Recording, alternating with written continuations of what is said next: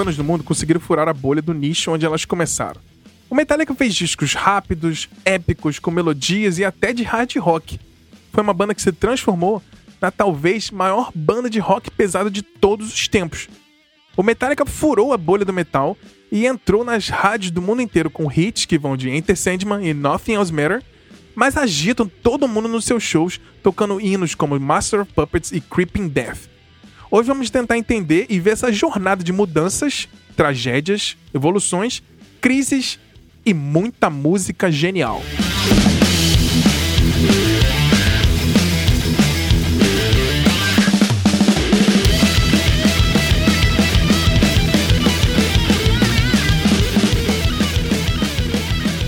dia, boa tarde, boa noite, sejam bem-vindos e bem-vindos a mais um episódio do Silêncio no Estúdio. Eu sou o Bruno Herbeiro e no episódio de hoje vamos falar aí dessa banda gigantesca chamada Metallica. E para contar as histórias aqui, curiosidades comigo aqui, essa banda cheia de hits, fãs, haters também.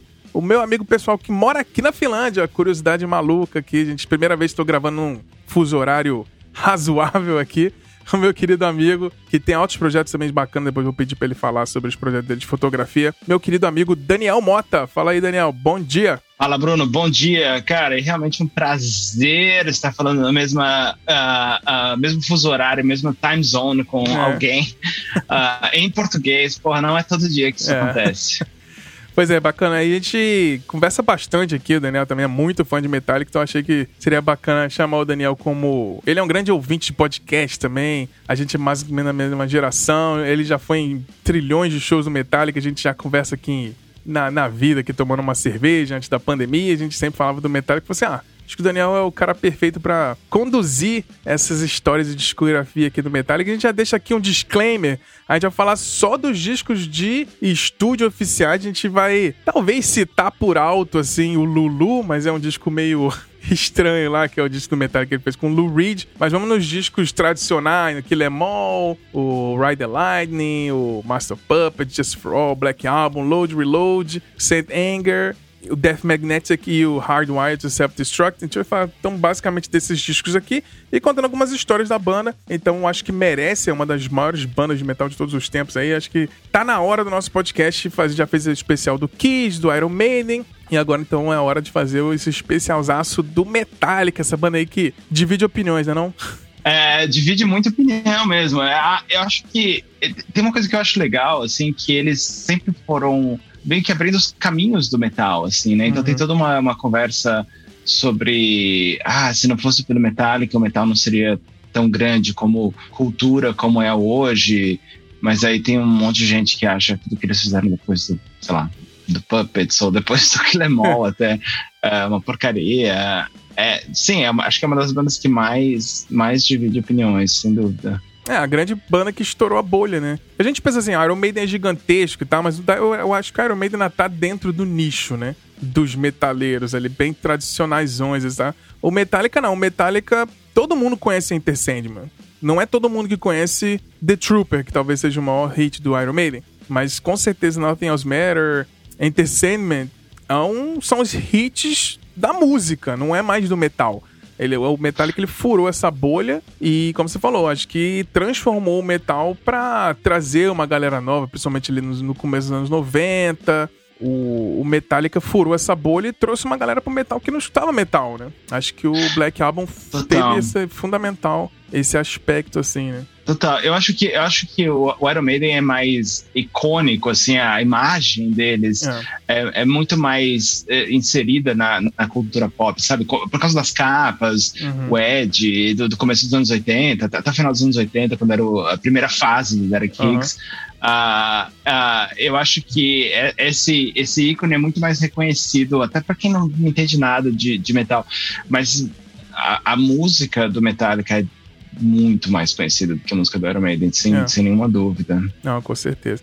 Mas a gente vai guardar esse papo então para daqui a pouquinho, então se você está chegando aqui pela primeira vez, chegou por curiosidade, que conhecer um pouco mais do nosso trabalho, é só acompanhar a gente no silencionostudio.com.br e nas redes sociais a gente está no Instagram e no Twitter no arroba Silêncio Podcast. E um último recadinho antes de seguir para esse papo aqui bacana aqui com o Daniel, para a gente falar sobre a discografia e as histórias do Metallica. A gente produz conteúdos exclusivos para os nossos apoiadores. Toda semana a gente manda uma newsletter com notícias, dicas e muita informação. É um episódio extra em formato de e-mail semanal. com preço de um cafezinho aí, 5 reais, você pode virar um apoiador e é só entrar no silencionostudio.com.br e clicar no menu apoio para saber como participar. Mas vamos embarcar nessa jornada dessa banda cheia de história, sucesso, controvérsias, principalmente fãs. Fiquem ligados que voltamos já já. Valeu! Ah!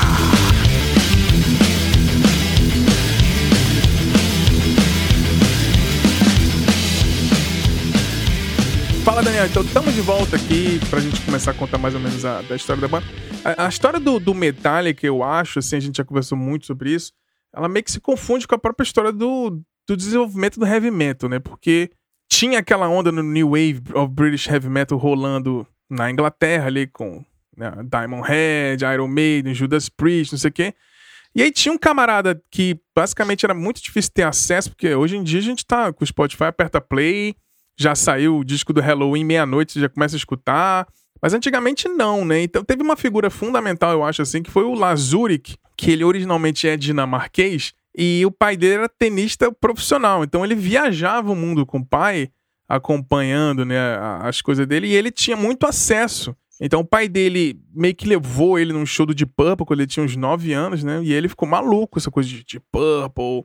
E ele foi tendo acesso, que era uma coisa que a gente discute bastante, assim, a gente é mais ou menos da mesma idade, quando a gente tava ali, sei lá, nos anos 90, era muito difícil a gente ouvir o que tava rolando se não viesse da rádio ou da MTV ou coisas assim, né? Porque não, não tinha, não tinha, não, não achava os discos nas lojas, né? Era, era, muito difícil de achar mesmo uh, uh, essas coisas. Eu, eu, me lembro que você ficava na, escutando rádio, assim, esperando é. qualquer momento, com a fitinha pronta para gravar, se tocasse. aí sempre cortava o começo, né? A introduçãozinha nunca, é. nunca tava. Era, era, e no meio da música ela falava Transamérica. É, exato. E, e é engraçado que se você for pensar, não faz tanto tempo assim que isso não. mudou. Mesmo, mesmo sei lá, no começo dos anos 2000, era meio chato baixar torrent yeah. e, e LimeWire. Você ficava assim um dia inteiro e aí você baixava uma música e quando você ia ver era uma música do Limp Bizkit, sabe? É. é era, era, era bem difícil. Pois é, hoje em dia a galera que reclama aí, eu, eu, eu tenho, a gente debate, assim, os, os streamings têm alguns problemas, eu acho que fundamentais de filosofia, de não pagar o artista direito. Ah, tem um artista que não gosta de, de dos streamings, não tem nada lá. Mas assim, e, e, antigamente tinha esse problema de ter acesso, né? E aí tinha esse camarada Lars Zurich, né? E ele tinha acesso a essas coisas, porque ele viajava com o pai dele ali no, no circuito de tênis, e aí ele conhecia meio que tudo. Ele era um cara boa praça ali e tal, tinha bateria, já tinha um dinheiro mais bacana, não era um cara de pobre fudidaço, né? Então, e aí ele basicamente ele colocou um anúncio no jornal lá em LA, que originalmente a banda começou em Los Angeles, e falou lá, baterista procura outros músicos para tocar Diamond Head e Iron Maiden, né? Então assim, se a pessoa já respondesse meio que conhecendo Diamond Head e Iron Maiden, já seria uma, uma parada bizarra, né? Tipo, porque não é todo mundo que conhecia naquela época, isso foi em 90, 81, né? Então, quem respondeu esse anúncio dele foi o tal do James Hetfield e o Hugh Tanner, que tinha uma banda chamada Leather Charm. Mas aí eles basicamente se encontraram e fizeram uma jam, né? E diz que eles não se deram muito bem no começo, né, Dani? É, e não sei, eu não sei se até hoje isso não continua igual, assim, não sei se eles é. estão tão bem, assim, acho que eles estão bem o suficiente para conseguir manter essa entidade viva, mas eu acho que, eu fico imaginando, esses caras devem ter tretado muito durante muito. esses, imagina, são 40 anos que os caras estão juntos, é, é, imagina. É, não, em 81, sei lá, o Lars tinha 22 anos, sei lá, coisa assim, 20, 20 e poucos anos. Não, acho que, acho que menos, acho que, acho que ele tinha tipo 17 anos quando a banda começou. Ah. Era, era uma coisa assim, cara. E o, James devia ter, sei lá, 18, 19. Acho que eles todos não, acho que eles não tinham nem 20 quando eles começaram mesmo. Molequinho mesmo, né? Pois é, e aí então. tem uma parada que, tipo, muita gente é, até fala que eu, eu, eu, eu, acho que hoje em dia o Lars Ulrich é meio injustiçado, assim. Muita gente acha ele meio pau no cu por conta daquela treta do Napster e tal. Mas hoje é. em dia eu consigo enxergar ele que ele, ele meio que tava certo, sacou? Eu, eu acho que ele tava certo no fim das contas. É, eu já vi o, o próprio James falando assim, um argumento que para mim é, é, é, é, muito válido, que é tipo, ah, você faz sua música, grava, gasta mó dinheiro, não sei o quê, e aí de repente ele, ele, fala que o problema não é nem baixar, o problema é distribuir o de graça, assim. Tipo, como se estivesse roubando a tua coisa e meio que distribuindo de graça. Ele falou: você não entra numa galeria de arte, pega o quadro que tá lá e sai mostrando para todo mundo na rua, sacou? Então tem, tem um, um, argumento ali que. Mas o grande problema que eu acho, assim, que, que o Lars ficou muito visado como um cara meio babaca, por causa da questão do Napster e tal. Porque na época que rolou essa treta, um monte de artista tava meio que do lado dele, mas nenhum quis aparecer para não ficar é, mal com sim. o público, né? E o Lars foi o cara que sempre falou assim: não, foda-se, eu vou aparecer porque eu acho que eu tô certo, saca? Então, na hora que teve o, aquela coisa no Congresso, o processo na justiça, ninguém quis aparecer. O Dr. Dre não quis aparecer, o Jay-Z não quis aparecer, todo mundo que meio que tava contra o download no Napster ficava só falando que é, né, não sei o que, fazer tipo meio que o isentão ali. Então acabou que a imagem do Lars ficou muito gasta por causa disso, né? Exato, e eu acho que uh, se tivesse sido só isso, eu acho que teria ficado no passado, mas eu acho que o que, o que foi o grande problema é que eles começaram a processar os fãs, Sim. né? Então, era, era, é, e esses caras, eles na real são a, a, consequência, eles não são a causa do problema. Sim. Então, você não pode punir alguém que está baixando um negócio que através de um serviço que que existe, sabe? Você Sim. tem que, o problema é o, o serviço. Sim. Uh, eu acho que foi esse o grande, uh, o grande problema dessa história toda, sabe? Ah, eu também acho. Acho que ele passou um pouco do limite. Se tivesse ainda só no querendo nossos direitos e tudo, que acabou dando certo, né? O Dr. Dre juntou com iTunes, ficou aquela coisa, e Jimmy Iovine, aí começaram a fazer download de MP3 pago, aí veio os streams, etc. Então, acabou que esse movimento que talvez fez, ficou encabeçado pelo Lars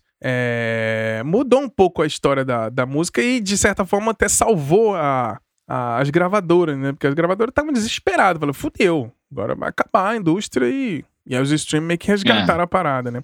Mas enfim, aí então, o Lars meio que, tipo, teve sempre esse, essa questão meio de visão de business, assim. Diz que o, o James sempre fala que o Lars é um cara muito intuitivo, assim, que ele, ele não é um cara que gosta de tocar bateria no tempo livre. O Lars, quando tá no tempo livre, ele fica estudando business, é, tentando ideia nova de, de empreendedorismo. Ele não chega a ser aqueles camarada chato de empreendedorismo, não, mas, mas o James basicamente fala assim: quando o Lars está em tempo livre, ele não fica tocando bateria. Ele gosta de tocar bateria, mas ele não fica tocando bateria. Quando tá no tempo livre, ele tá lento, tá vendo filme, sacou? Mas ele é um cara que tem muito instinto de business, assim. Eu acho que o grande sucesso do Metallica vem por conta disso, dessa visão do, do Lars. Que basicamente, depois que ele conheceu lá em 81 o, o James e ele chegou pra um camarada lá do, do fundador da, da Metal Blade Records, que tinha, fazia umas, uma, uns álbuns compilados, né? Ele chegou pro cara, molequinho, né? Falou, não, tem uma banda aí, e conseguiu convencer o cara de botar uma música da banda dele nesse Metal Massacre.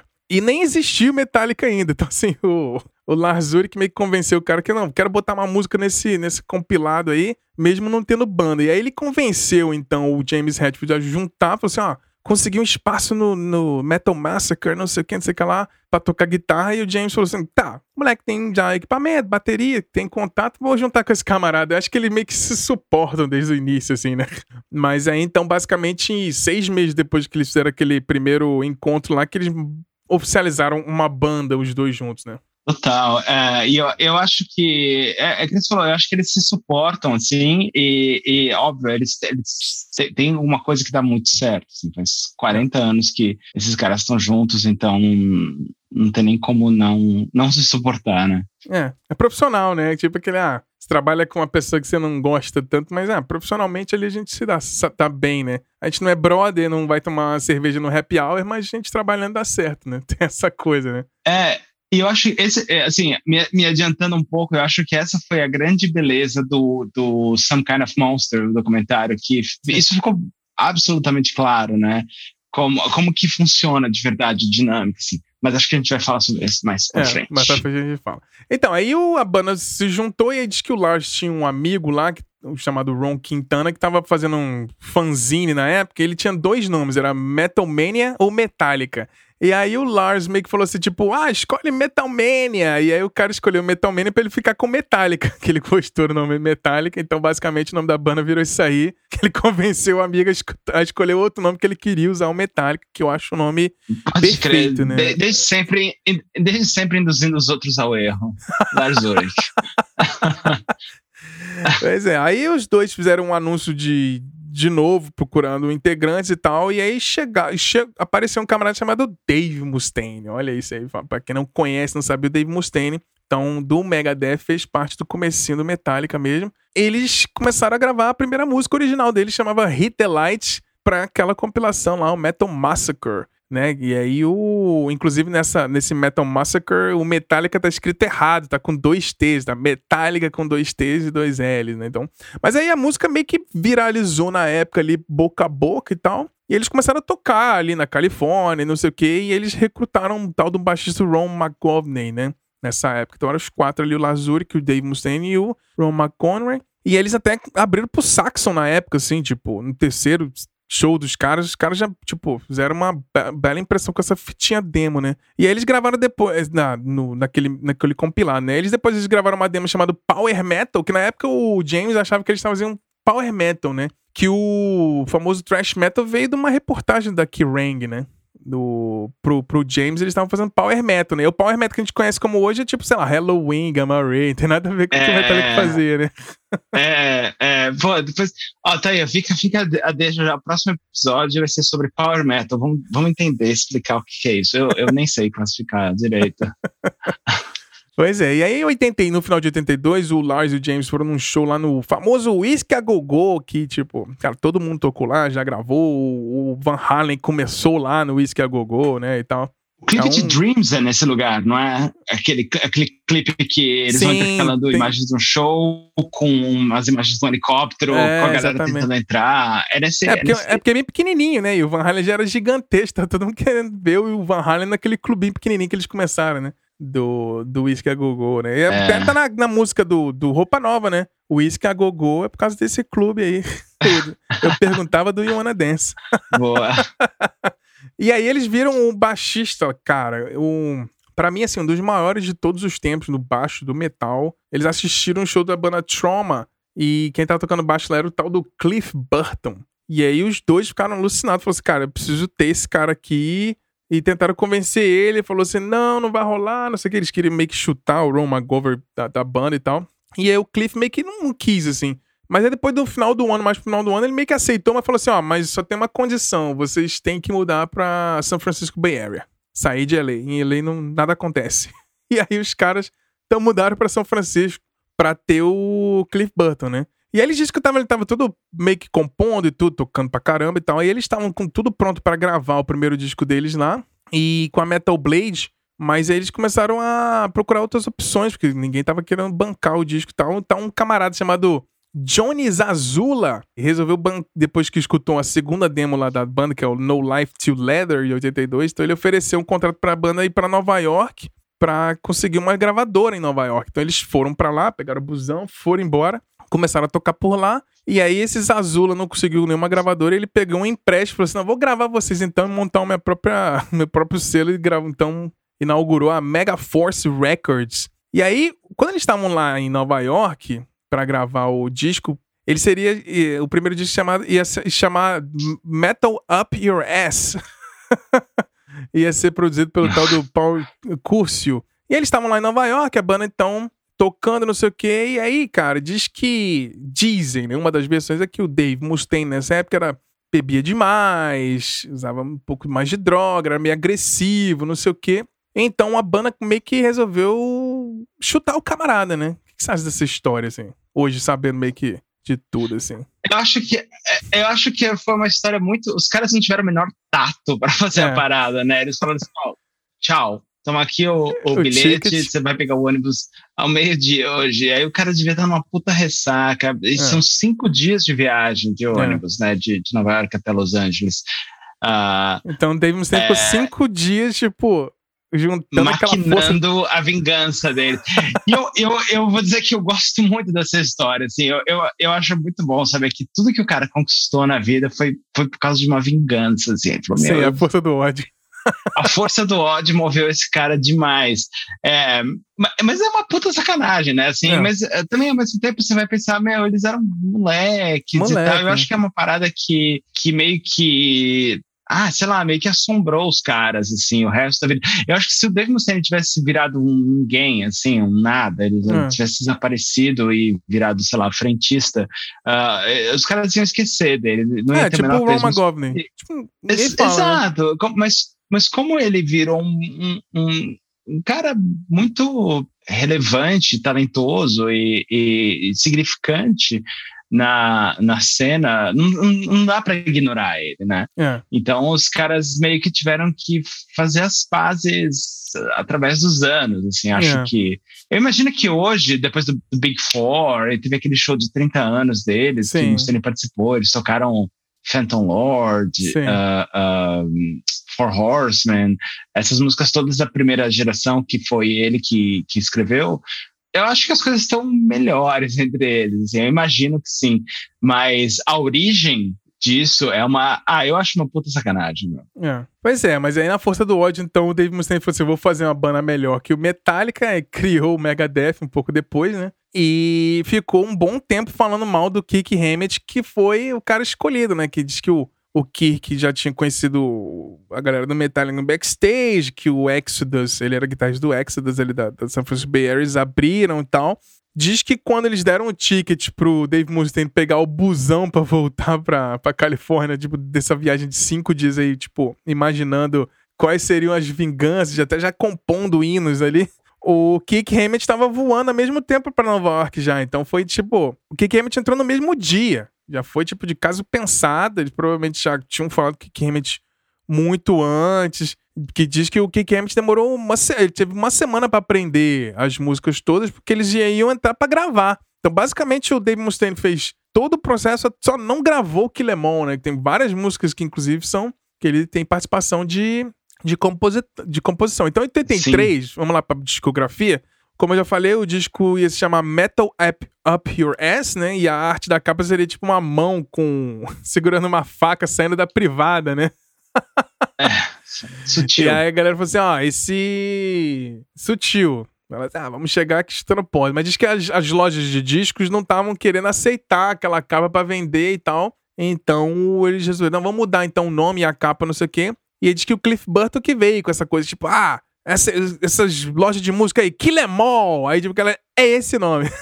aí ficou o nome da, do disco Killemall, né? O Cliff Button. Pode crer. E, cara, é, esse disco, eu acho que é engraçado porque, assim, é, eu, eu conheci o Metallica no, naquele, no período entre o Injustice e o, e o Black Album, assim, foi, sei lá, 90. 90. Eu devia ter uns 10 anos, assim, quando eu, eu, é, quando eu vi a primeira vez.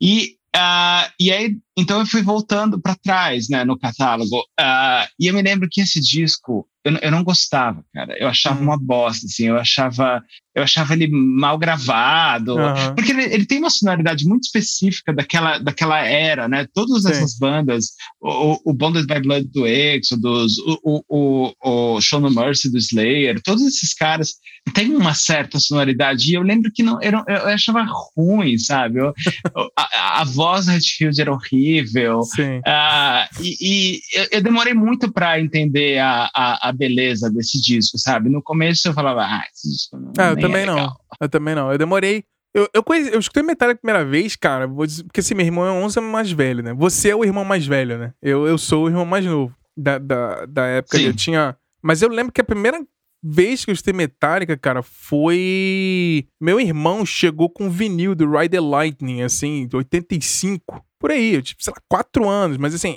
é uma das poucas lembranças, assim, eu tinha 5 anos ali, 85, 86, e eu lembro claramente de eu pegando o vinil do Ride and Lightning, botando assim pra tocar no vinil, e eu ficava botando só em Fade to Black, que eu gostava de Fade to Black. ah. E eu gostava muito de Fire Fire Fire a introdução, que começa com um violãozinho, e aí já é mais bem gravado e tal. Eu, cara, eu fui ouvir o Kill Em All, meu irmão não tinha o Kill Em All, mas eu acompanhei, tipo, sei lá, saiu o Master Puppets, eu escutei Master Puppets, saiu o Just For All, eu escutei Just For All. E o Killemall, cara, eu fui escutar depois que eu já tava meio que viciado no Black Album. E eu tive um pouco dessa mesma visão que você. Exato, assim, a mesma coisa. Porque que o Black Album é disco muito, muito bem muito gravado, gravado, né? E, tal. e o Killemall, é, tipo, eu achava tosquinho, assim. Apesar das músicas serem legais, eu achava meio tosquinho, assim. Mas o que me fez gostar bastante do, do Killemall foi... Naquela época, depois do Just For All, eles lançaram uns VHS, né? Que era o Live Shit né? Eram os VHS duplo da, da turnê do Just For All. É, o, o Live Sheet, não, o Live Sheet, o Live Sheet saiu da turnê do Black Album, porque hum. eram três VHS. Dois eram do show de, do, na Cidade do México Sim. e da turnê do Black Album, e um era um show em Seattle, da turnê do Injustice. Sim. É, esse da turnê do Injustice eu cheguei a ter acesso a esse VHS. Foi pra ali, 90, 91, e aí eles tocam muita música do Kill Em All, a Whiplash, é, The La, o é. Four Horsemen. E aí eu fiquei fã daquelas versões ao vivo, né? E eu ainda é. prefiro e era hoje. legal porque o, o, era legal porque o Jason cantava. Essas, Sim, tinha várias músicas que ele cantava. Ele, ele cantava Whiplash, ele cantava Seek and Destroy, assim, metade ah, pelo parte. menos. Ele, ele cantava altas músicas e era, era muito legal isso. Eu achava maneiro. Eu gosto então, muito dessa fase de Metallica ao vivo, assim. Sim. Eles estavam com raiva, meu. É, energia, bom. né? Não, então assim, eu fiquei muito fã do Metallica nessa época de, de ver os VHS ao vivaço, assim. Então eu fiquei muito fã, então, de the Lights, For Horseman, Whiplash. Eu lembro que, tipo, Motor Breath era a abertura do Fúria Metal, né? Do Gastão. Então, tipo assim, tinha uma colagem ali, né? Do do, da abertura do Fúria Metal da MTV tinha essas partes das musiquinhas do primeiro disco que Lemon. Então, então assim, é, como você falou, né? É um disco que é meio que mal gravado, com ótimas músicas, né? tipo, aqueles discos pô, é. as músicas são excelentes com a gravação tosqueira, né? Mas é porque tinha esse negócio, né? O, o, o Metallica ele tava fazendo esse som meio, tipo, inspirado no New Wave of British Heavy Metal, mas misturando a velocidade do punk ali, né? E aí criaram esse tal do. do eu acho que foi fenomenal, como você falou. O Show No Mercy, o Kill Em All, tinha essa coisa meio tosqueira, suja, meio mal gravada e tal. Mas eu acho que a beleza hoje de ouvir o Kill Em All, depois de muitos anos, assim, é saber que aqueles defeitos fazem o disco ser melhor, eu acho. Se ele fosse muito perfeitinho para aquela época, Sim. talvez não teria o mesmo impacto, né? Então o, o disco vendeu pra caralho, cara, assim, na época de boca a boca, né? Porque eles começaram a fazer show pequenininho nos Estados Unidos inteiro e eles começavam a gravar. Depois, depois do show eles começaram a vender disco e tal. E o Kill Em All vendeu pra caralho, assim, né? Tipo, e, e é engraçado porque nessa, na época ali o Slayer, não sei o quê, mas o Metallica sempre foi muito acima dos outros, né? O que, que, que, você acha? Por que, que você acha que o Metallica sempre foi muito acima do Slayer, do X, do Testament? Eu, eu acho que é, é, um pouco do que você falou no começo, assim, desse, dessa mentalidade do Lars, de, ter, de ser muito uh, business-oriented, assim, sabe? Hum. Eu acho que, no, no fundo, os caras sempre tiveram uma visão de que a gente precisa fazer isso funcionar como um negócio, sabe? Uhum. Uh, então, talvez eles promovessem as coisas deles de uma forma melhor, eles corressem mais atrás dessas coisas, não dependessem tanto de gravadoras. Uh, eu, eu, acho que é difícil dizer que. Eu acho que, especialmente nessa época, assim, eles são muito parecidos musicalmente, sabe? Se você pegar os, os primeiros Sim. discos dessas quatro, do, do Big Four, uh, não tem como. É, é, difícil dizer qual é melhor que o outro. A gravação não. é muito parecida, é uma questão de gosto mesmo, sabe? Depois eu acho que fica mais evidente, assim, o caminho que cada um tomou e aí, aí já é, é, é, aí fica mais, uma questão mais estética mesmo, sabe? O ah. Slayer, essa coisa super. Sei lá, o Slayer é puro ódio, ah. o Megadeth é uma banda muito mais técnica. O Anthrax é meio engraçadinho, assim, meio gofinho, né? É, o meio debochado, e... mas descolado, né? Exato. Exato, e aí eles, eles tinham todo aquele lance com, de, de misturar as coisas, com, de fazer rap com, com Beast Boys, com uh, Break the Noise, com Public Enemy. Uh, aí, a partir desse momento, acho que fica mais claro né, entender quem é quem, assim, sabe? Uh, mas no começo era era muito igual. Então eu acho que talvez essa visão uh, orientada para os negócios do lar pode ter ajudado eles a serem maiores, acho que logo no começo. Bem, com certeza. É, tanto que depois, em 84, então eles foram para Copenhagen, né, para gravar o segundo disco, e aí já tinha aquela coisa, né, o, o Lars Ulrich tinha essa, essa... Ele era fanzaço do Difficult to Cure, do Rainbow, né? Descasso, né? E aí quem produziu esse disco foi o Sim. Flaming Rasmussen. E aí eles falaram assim, não, eu quero gravar lá onde o Rainbow gravou, e eu quero aquela sonoridade, não sei o que. Então os camaradas foram pra Dinamarca e gravaram o Ride the Lightning, né? E o que, que você acha do Ride the Lightning? Foi o primeiro CD que eu tive na minha vida. Foi o Ride the Lightning. Eu ganhei, eu ganhei. A minha mãe deu pra mim e pro meu irmão um, um aparelho de CD, assim, um 3 em 1 de Natal, é, e, e o CD, o Ride the Lightning, assim, então foi, nossa, foi, acho que talvez tenha sido o CD que eu mais ouvi do Metallica, assim, o disco que eu mais ouvi de todos, assim. E eu me lembro até que em um momento, sei lá, deixou o CD cair, sei lá o que foi, e aí riscou em, em For Honda Beltos, na marca Puts. de 40 segundos. Todo, eu, até hoje eu ouço, assim, eu fico esperando aquele que a gente tinha que ir lá e acelerar, sabe? Eu, eu, eu tenho uma puta memória afetiva, assim, com esse disco. Eu acho, eu acho fenomenal. Assim, eu, eu, eu sempre achei Fight Fire with Fire muito pesada, agressiva, Sim. assim, era, era absurda aquela música. Não, e começa ah, com um violãozinho, né? Disco pra, bom, até pra, aquela aqueles. Pra, começa com um violãozinho é. e aí de repente. Aí, tipo, caraca, e, meu irmão. E depois esse, esse, violãozinho, esse violãozinho virou meio que um, um template, assim, no, uh -huh. no, no, thrash metal, né? O Beneath the Remains, a Sepultura começa assim Sim. também. é, tem, eles meio que foram criando essas, essas coisas que, que ficaram, né? Viraram marcas. De ter uma música instrumental no disco, né? Que, que é Call of Cthulhu, que é um, um fenômeno esse som. Ah, esse disco é, é, é foda. E, pô, tem, tem, tem, tem Creeping Death, que é, virou um dos, meu, um dos melhores músicas para pre-show deles, assim, né? Sim. E tem a, a, a, parte do meio ali que é pra galera cantar. E, pô, eu, eu vou dizer uma, dizer uma coisa, meu. Aquela parte, eu, eu, a minha teoria é que o Jason não tava nessa banda, nessa fase ainda, mas ele trouxe uma vida nova pra essa música na hora do Die, die, yeah. die motherfucker, die. Sim. Foi ele que, foi ele que que, que, fez essa parte longa, assim, é, que eles davam uma pausa e tal. É, virar um momento meio de show, arena, assim, todo mundo cantando, aquele momento meio pra todo mundo participar e tal. Eu, não, eu tenho zero problema com o Jason, que a gente vai chegar daqui a pouquinho lá, mas o. Mas curiosidade rapidinho do, do Ride the Lightning é. é o, o nome do disco foi inspirado no, numa passagem do, do livro do Stephen King, né? O The Stand. Aí chama Ride the Lightning. E aí diz que nessa época o, o Cliff Burton era um camarada que era ele, ele tinha estudado mesmo, assim, foi pro college de, de música, estudou teoria, não sei o quê. E os caras da banda eram meio que na tora, né? Tipo, ah, vamos tocando. E aí diz que o, o Cliff Burton meio que começou a dar aula pra galera, né? De harmonia, composição, de estrutura, de modulação, quê. Então, tipo, o Cliff Burton é meio que o coach interno da banda, assim. Então você vê essa.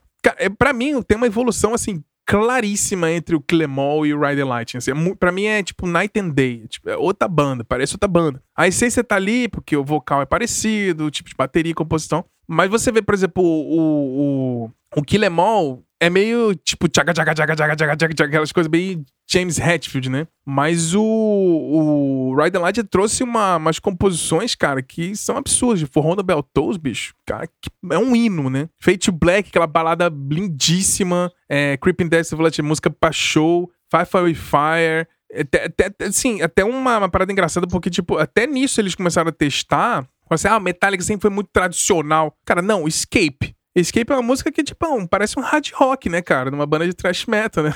É, mas eles fizeram essa música porque eles queriam que ela pegasse no rádio, né? Acho é. que essa era a intenção de fazer Escape. E eles, acho que eles não gostam muito até hoje. Não, assim, acho que eles nunca tocaram, inclusive, com, ao vivo. O refrão é bem...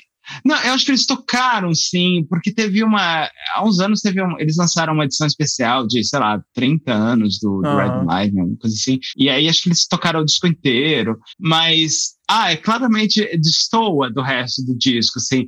Mas, na verdade, eu ouvi esse disco tantas vezes que essa música era só uma depois da outra, sabe? Uhum. Tipo, eu não consigo desassociar mais Pra mim não tem música ruim nesse disco. Uhum, é, e, e, é meio que um disco que é, é difícil de pular. Você é. começa a ouvir, você não quer pular nenhuma música, assim. Não, eu dou é, play é no, na primeira vai até o final. E não um é. single. É, não, não tem. Não tem single, é, é uma obra, né? É um, é um monolito.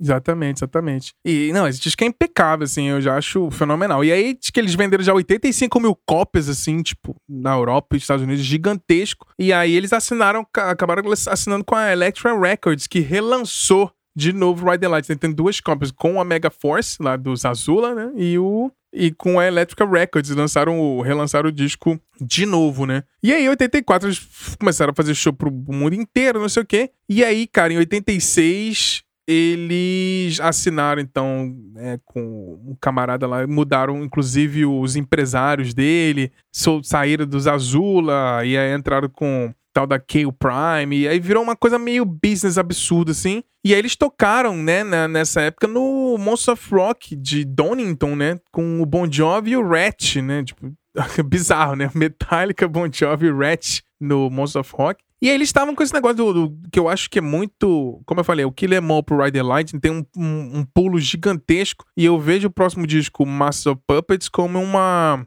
Vamos, vamos aperfeiçoar o que já tava do caralho, assim, no Ride Light. Eu acho, para mim, o Master of Puppets é, tipo, obra-prima dos caras. E é engraçado que tem um rumor, né, que diz que o, a banda meio que queria que o Geddy Lee fosse o produtor da, do disco, né? Mas ele disse que não tinha tempo pra Geddy Lee do Rush foi, foi, foi cogitada ser o produtor do Master Puppets. Olha que loucura. Né? Ele ia meter um monte de sintetizador lá. Talvez tenha sido pro, pro melhor, né? É. Eu sou, amo o Rush, tá, assim. mas acho que não, não precisa, né? E aí diz que, assim, tem uma é. curiosidade do, do Killer Mod, diz que na época tem um rumor aí que o James não queria meio que cantar mais, saca? Tu, tu lembra dessa história? Que na época do Ride Light ele não queria mais cantar, que é, ele só toca guitarra. Sim, eu tô ligado. Ele Sim, e é, é, é, acho que ele, ele sabia que ele não cantava muito bem, e de é. fato é. ele não cantava muito é. bem. Acho que ele aprendeu a cantar através dos anos, e, e, e isso fica evidente. Acho que do Killemore até o Black Album, a, a, mudança de voz dele é absurda, é Sim. muito grande. E aí eles chamaram o, o John Bush para fazer umas demos e, e, cantar uns sons, né? Do, Armored Saint, que Sim. e depois o, o John Bush entrou no Anthrax quando o Belladonna saiu. E eu vou te dizer que eu amo a fase do John. Sim, eu, eu acho que ele Stomp uh, uh, 442, acho fodaço esse disco. Adoro esse disco, adoro. Aliás, denúncia, esse disco não tá no Spotify. Não tá denúncia no Spotify. aqui, ó. Tem, tem alguém, quem, quem, a gente tem que se perguntar quem tá interessado nisso. uh, eu, e tem o último disco dele com o Anthrax, eu gosto muito, que chama We've Come For You All. Uhum. É muito pesado, é muito, é muito, muito, muito é, O primeiro com ele foi aquele Songs from the White Noise, não foi? Esse eu gostei muito desse disco. É isso, tem Only, que é, é um puta clássico. Até a, o Belladonna, quando, quando o Belladonna voltou pra banda, eles, eles continuavam Tocam tocando essa ele, música. É, Ela é, é muito fenomenal. Ah. Ah. Não, sabe, é, John, só uma curiosidade do Rider Light que esqueceu de acabou, esqueceu falar. Mas aí, então, eles foram de novo pra Dinamarca, né, cara? E aí foram gravar de novo o Master Puppets lá com o Flaming Robinson, que era o mesmo produtor do Rider Light e tal. Mas eles ficaram muito tempo mais lá, né, e tal. Nessa época, quando teve intervalo, diz que o Kick Hammett começou a fazer aula de guitarra de novo com o Joe Satriani. A, a banda foi melhorando tecnicamente, né? Então o, o Master Puppets, para mim, assim, é, tipo, tem uma. É uma. É tipo. É muito acima, né? Você pega o Master Puppets e analisar, igual você falou com o Rider Light. Eu tenho essa. Eu tenho essa. Mesma impressão que você tem com o Rider Light, eu tenho com o Master Puppets. Eu não consigo dar play em battery e pular pra próxima música e não escutar o disco inteiro. Assim. Eu não consigo ouvir o Master Puppets se não der play em battery é. e for até o Damage Incorporated, assim. O que, que você acha do, do Master Puppets? Exato.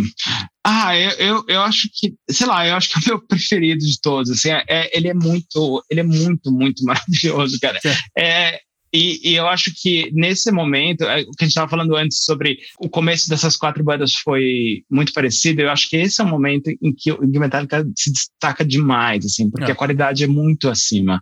As composições, a gravação, uh, é tudo nesse disco é um clássico, a capa até, sabe? É. Esse foi o primeiro disco que eu comprei do Metallica, assim, que eu fui lá e comprei.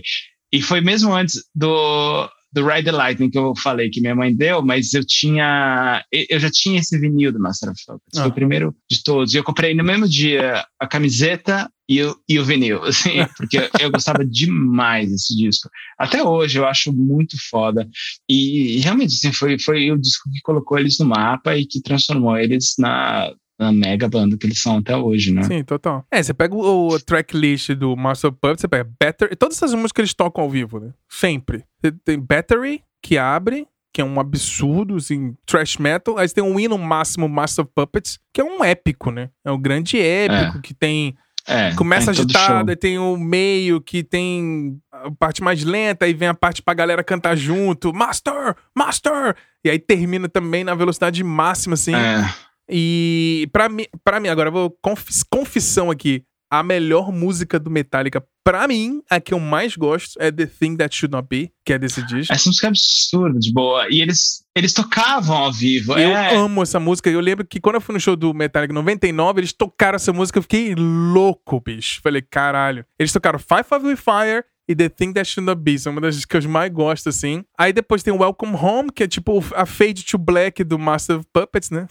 É, e eu lembro que quando. É, é Tem uma coisa muito legal do, do Metallica, que eu acho que é uma grande vantagem que eles têm em relação ao, ao Iron Maiden, é que o set list deles muda de noite para noite. Sim. Claro que tem uh, o esqueleto, que sempre é, vai ter, tipo, Seek Destroy vai Puppets, tocar. Nothing Else Matters, isso, é, uh, Sad But True, essas coisas todas vão ter, mas eles sempre toca. E aí fica sempre interessante, assim. E aí eu lembro que uma, eu, eu, uma vez eu vi eles ao vivo em Hamburgo na turnê do Death Magnetic. Uhum. E então era aquela, era aquela coisa bem do show da turnê mesmo, disso acabou de sair, sabe? Então eles, eh, eles abriram o show com as duas primeiras músicas do disco e a terceira era sempre uma surpresa que você não sabia o que vinha. E a terceira, nesse show que eu fui, era Leper Messiah. Eu falei, Caraca. puta merda, valeu a pena ter viajado até aqui. Porque é muito foda, é muito Muito foda. foda. É, Leper Messiah, inclusive, que eles tiraram essa, a Leper Messiah do, da música Zig Stardust do Bowie, né? A música Pô, do, do, David Bowie tem Leper Messiah, eles roubaram o Leper Messiah da, da letra do, do, David Bowie. Aí, sensacional. Eu não sabia disso. não é, sabia. curiosidade. Aprendendo, tá vendo? Tô, tô aprendendo. Andei lendo uns livrinhos aí, aí tá dando certo. Boa.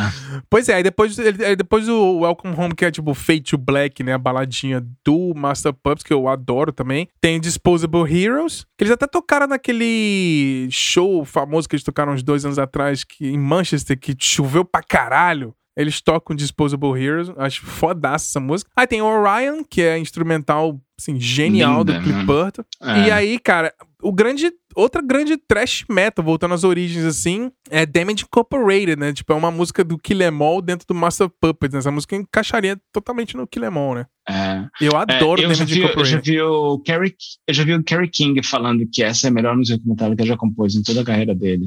Uh, eu acho maravilhosa, ela é muito pesada, ela é muito... É sei lá, é muito acima.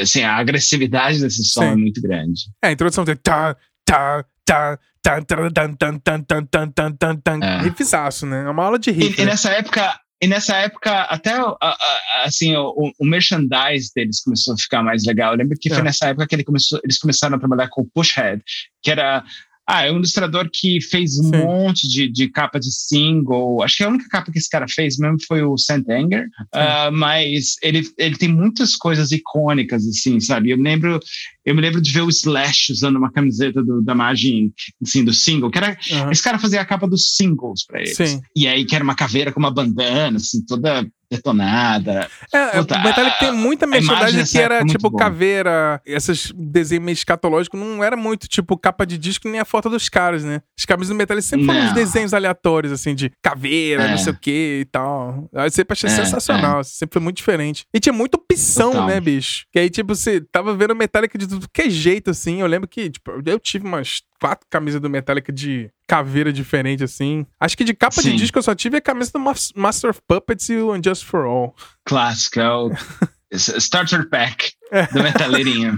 Pois é, o Starter Package ali que todo mundo tem, né? Então, aí nessa época a banda começou a ficar gigantesca, né? Eles abriram, fizeram um turnê com o Ozzy, né? Abriram pro Ozzy nos Estados é. Unidos. E aí eles foram pro. Infelizmente, eles foram pra Europa, né? E aí, em 26 de setembro, depois que eles tocaram aqui em Estocolmo, aqui pertinho da nossa casa aqui, o ônibus da banda meio que saiu da estrada e o Cliff Burton foi jogado pela janela, né? E o ônibus meio que passou por cima dele, ele morreu instantaneamente lá. Foi uma tragédia assim, absurda.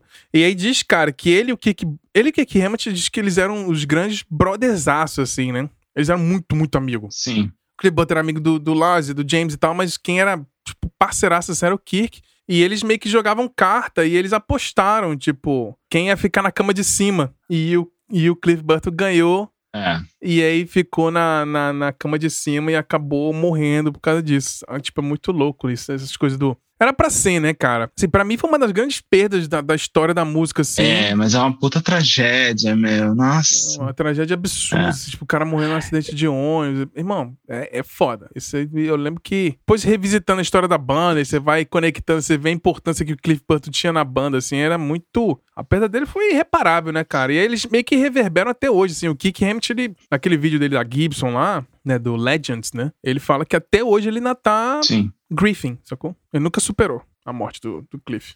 É, mas eu fico imaginando que deve ser muito difícil você perder um amigo, assim, e, é. e um, um, companheiro de banda numa situação horrível dessa, uh, e ao mesmo tempo ter que continuar fazendo o trabalho, assim, né? Tipo, uh, você tem que achar alguém para substituir, para tocar o barco em frente.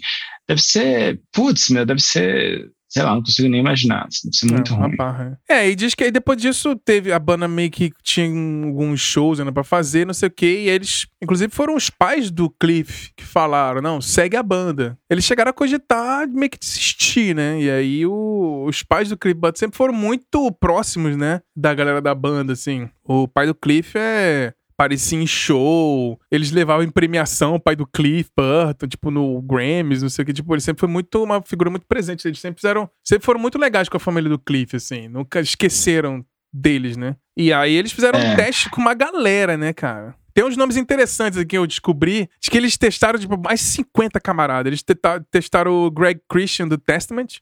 Até o Les Claypool. eles testaram. Porque o eles David... eram amigos. Eles, Sim o Cliff tinha, tava numa banda com o, o Les uh, na escola, assim, eles, são, eles eram tipo colegas de classe, assim. É. Tem, eu esqueci o nome da banda agora, mas tem vídeo dos, dos caras tocando. ah, não, peraí, eu tô confundindo, eu tô confundindo, sabe com quem ele tava na banda? Não, porque os dois são baixistas, eu tô viajando. É.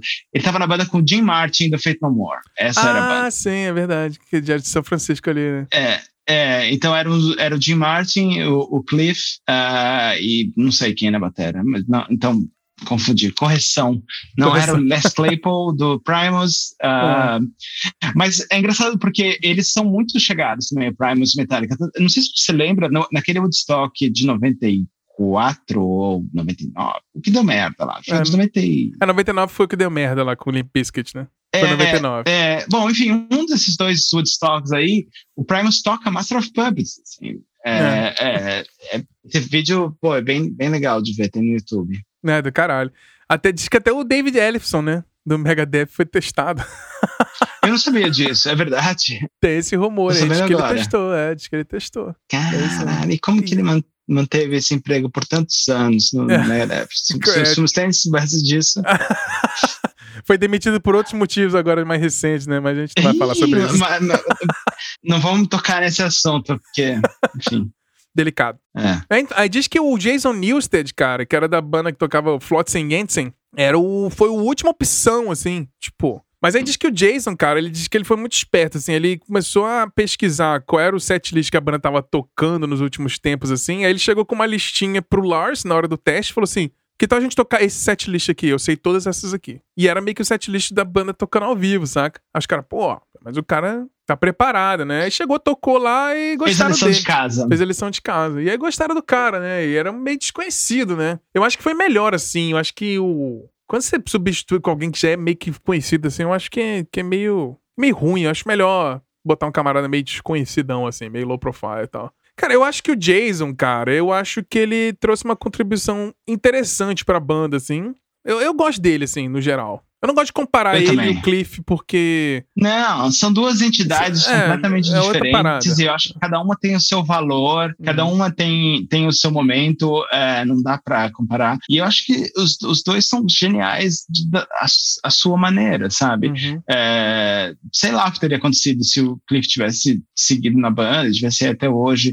E eu acho que o, o, o Jason leva muito menos crédito do que ele merece, porque esse cara foi o cara que ajudou esses caras caras a seguir em frente, sabe? Ele ficou, o quê? 14, é. 15 anos na banda? Pois é. Uh, é muito tempo, é muito tempo. E, e num momento mega difícil, depois num momento de, de um sucesso inesperado, assim, é muita coisa para administrar, né? Sim, eu acho que ele lidou muito bem, porque inclusive dizem que nessa época o, o, como ele era o cara novo e a banda tinha essa frustração de ter perdido o Cliff, né? Eles meio que descontavam as coisas no Jason, assim, sabe? Tratavam ele meio mal no começo, assim. Ele segurou é. a barra bem, assim. Eu acho que o, o Jason foi um, um cara extremamente forte, né? Pra aguentar toda aquela questão que ele não era ninguém com Flotsam Jensen. Entrar numa banda que tava no, é. no pico de chegar no máximo ali com Master Puppets, aquela hino e tal. Muita pressão, muita, muito show. E meio que ser tratado mal pelos caras, assim, entrando no lugar de um camarada que ele era fã, né? Eu, inclusive, o, o, James fala que ele se incomodava um pouco porque o Jason era meio fanboy, saca? Ele era meio tipo, sim, ah, eu adoro vocês, sim. eu sou fã do Metallica. Entrou meio que um fã na banda, assim. Eles meio se incomodavam de, de ter essa hierarquia.